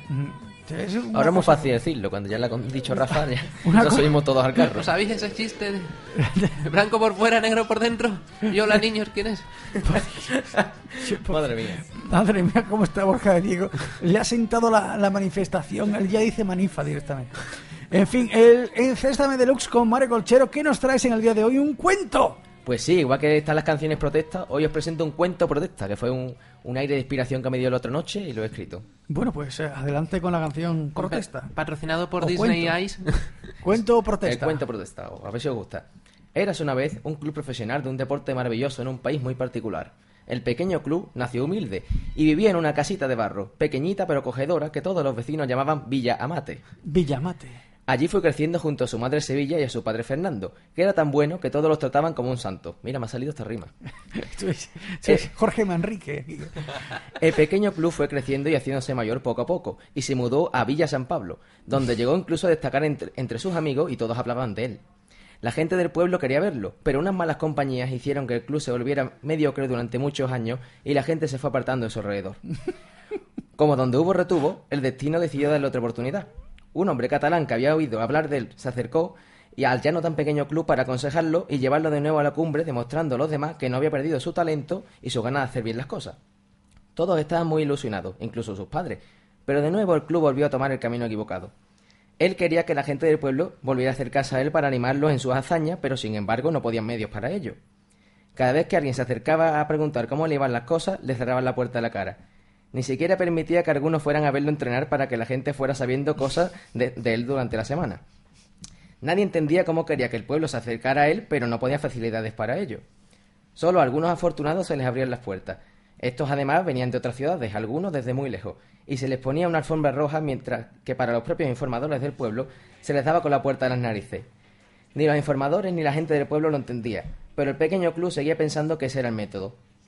Él quería que las emisoras potentes de radio y televisión comentaran sus hazañas, pero esta... eh, Uy, que, que me lío con tanto cuento. No te preocupes, que querían que hablaran de las hazañas, Sí, pero, pero- resulta que... que, esta- que estas emisoras y estas televisiones pues también tenían olvidado el club.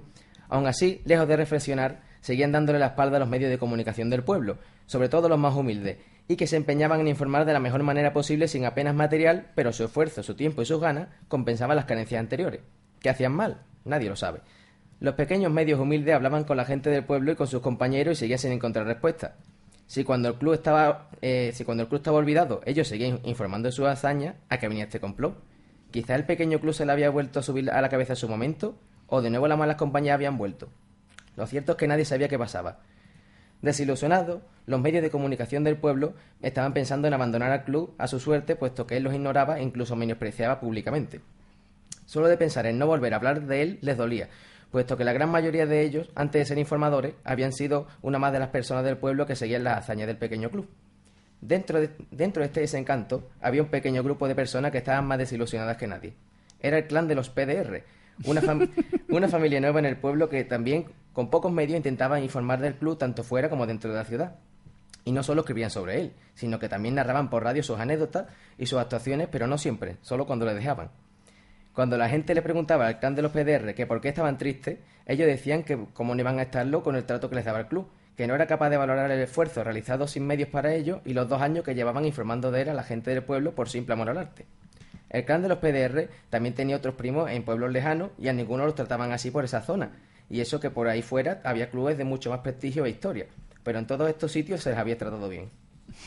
El club protagonista de la historia seguía en sus trece olvidando que para darse a conocer entre la gente del pueblo necesitaba el apoyo de los medios que querían informar sobre él, pero estaba empeñado en no dar facilidades a la gran mayoría, solo los elegidos por él, que además, torpemente, eran los que menos atención le prestaban. Pero él seguía firme en que esa era la, decisión. Parecía que, que no había aprendido después de tantos años y tampoco quería mirar casos parecidos fuera del pueblo. Era tan testarudo que pensaba que tenía la razón bajo cualquier concepto. El final de esta historia aún no se sabe y son páginas en blanco que quedan por escribir. Quizás el pequeño club reflexione, o quizás al ser mayor de edad se independice y se vaya a otra ciudad donde engañosamente crea que lo tratarán mejor. El futuro decidirá si fueron felices o camino perdices. Vaya, vaya leñazo que le has metido aquí a, a, a nadie, porque su... Esto es, eh, creo que a buen entendedor pocas palabras faltan. Sí, la verdad es que esto lo hemos hablado muchas veces. Eh, hay muchos equipos de la ACB, o alguno que otro, que no se da cuenta que la mayoría de los equipos que quieren, o sea, la mayoría de los medios que quieren hablar de ellos, o los que le quieren dar difusión gratuitamente, son amateurs. O sea, que no son profesionales, que los profesionales vienen aquí de higo a breva y, y a veces vienen pagando, o mejor dicho, vienen cobrando. Y eso es lo que ocurre. Cualquier día en la ACB ocurre eso, ¿eh? Porque ya estamos viendo cómo eh, los eh, medios de comunicación de la Forta no pagan a la ACB y sin embargo siguen emitiendo. Bueno, llegará el día en que la ACB le tenga que pagar a estos medios para que, que vengan. En fin, vamos a meter sintonía, que quedan dos minutos. Andrés.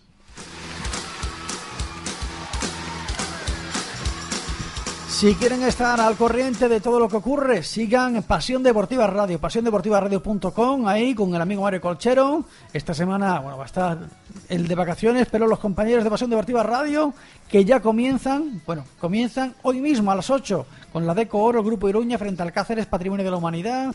También darán, evidentemente, el partido del Gescat frente al CSKA de Moscú en la Euroliga.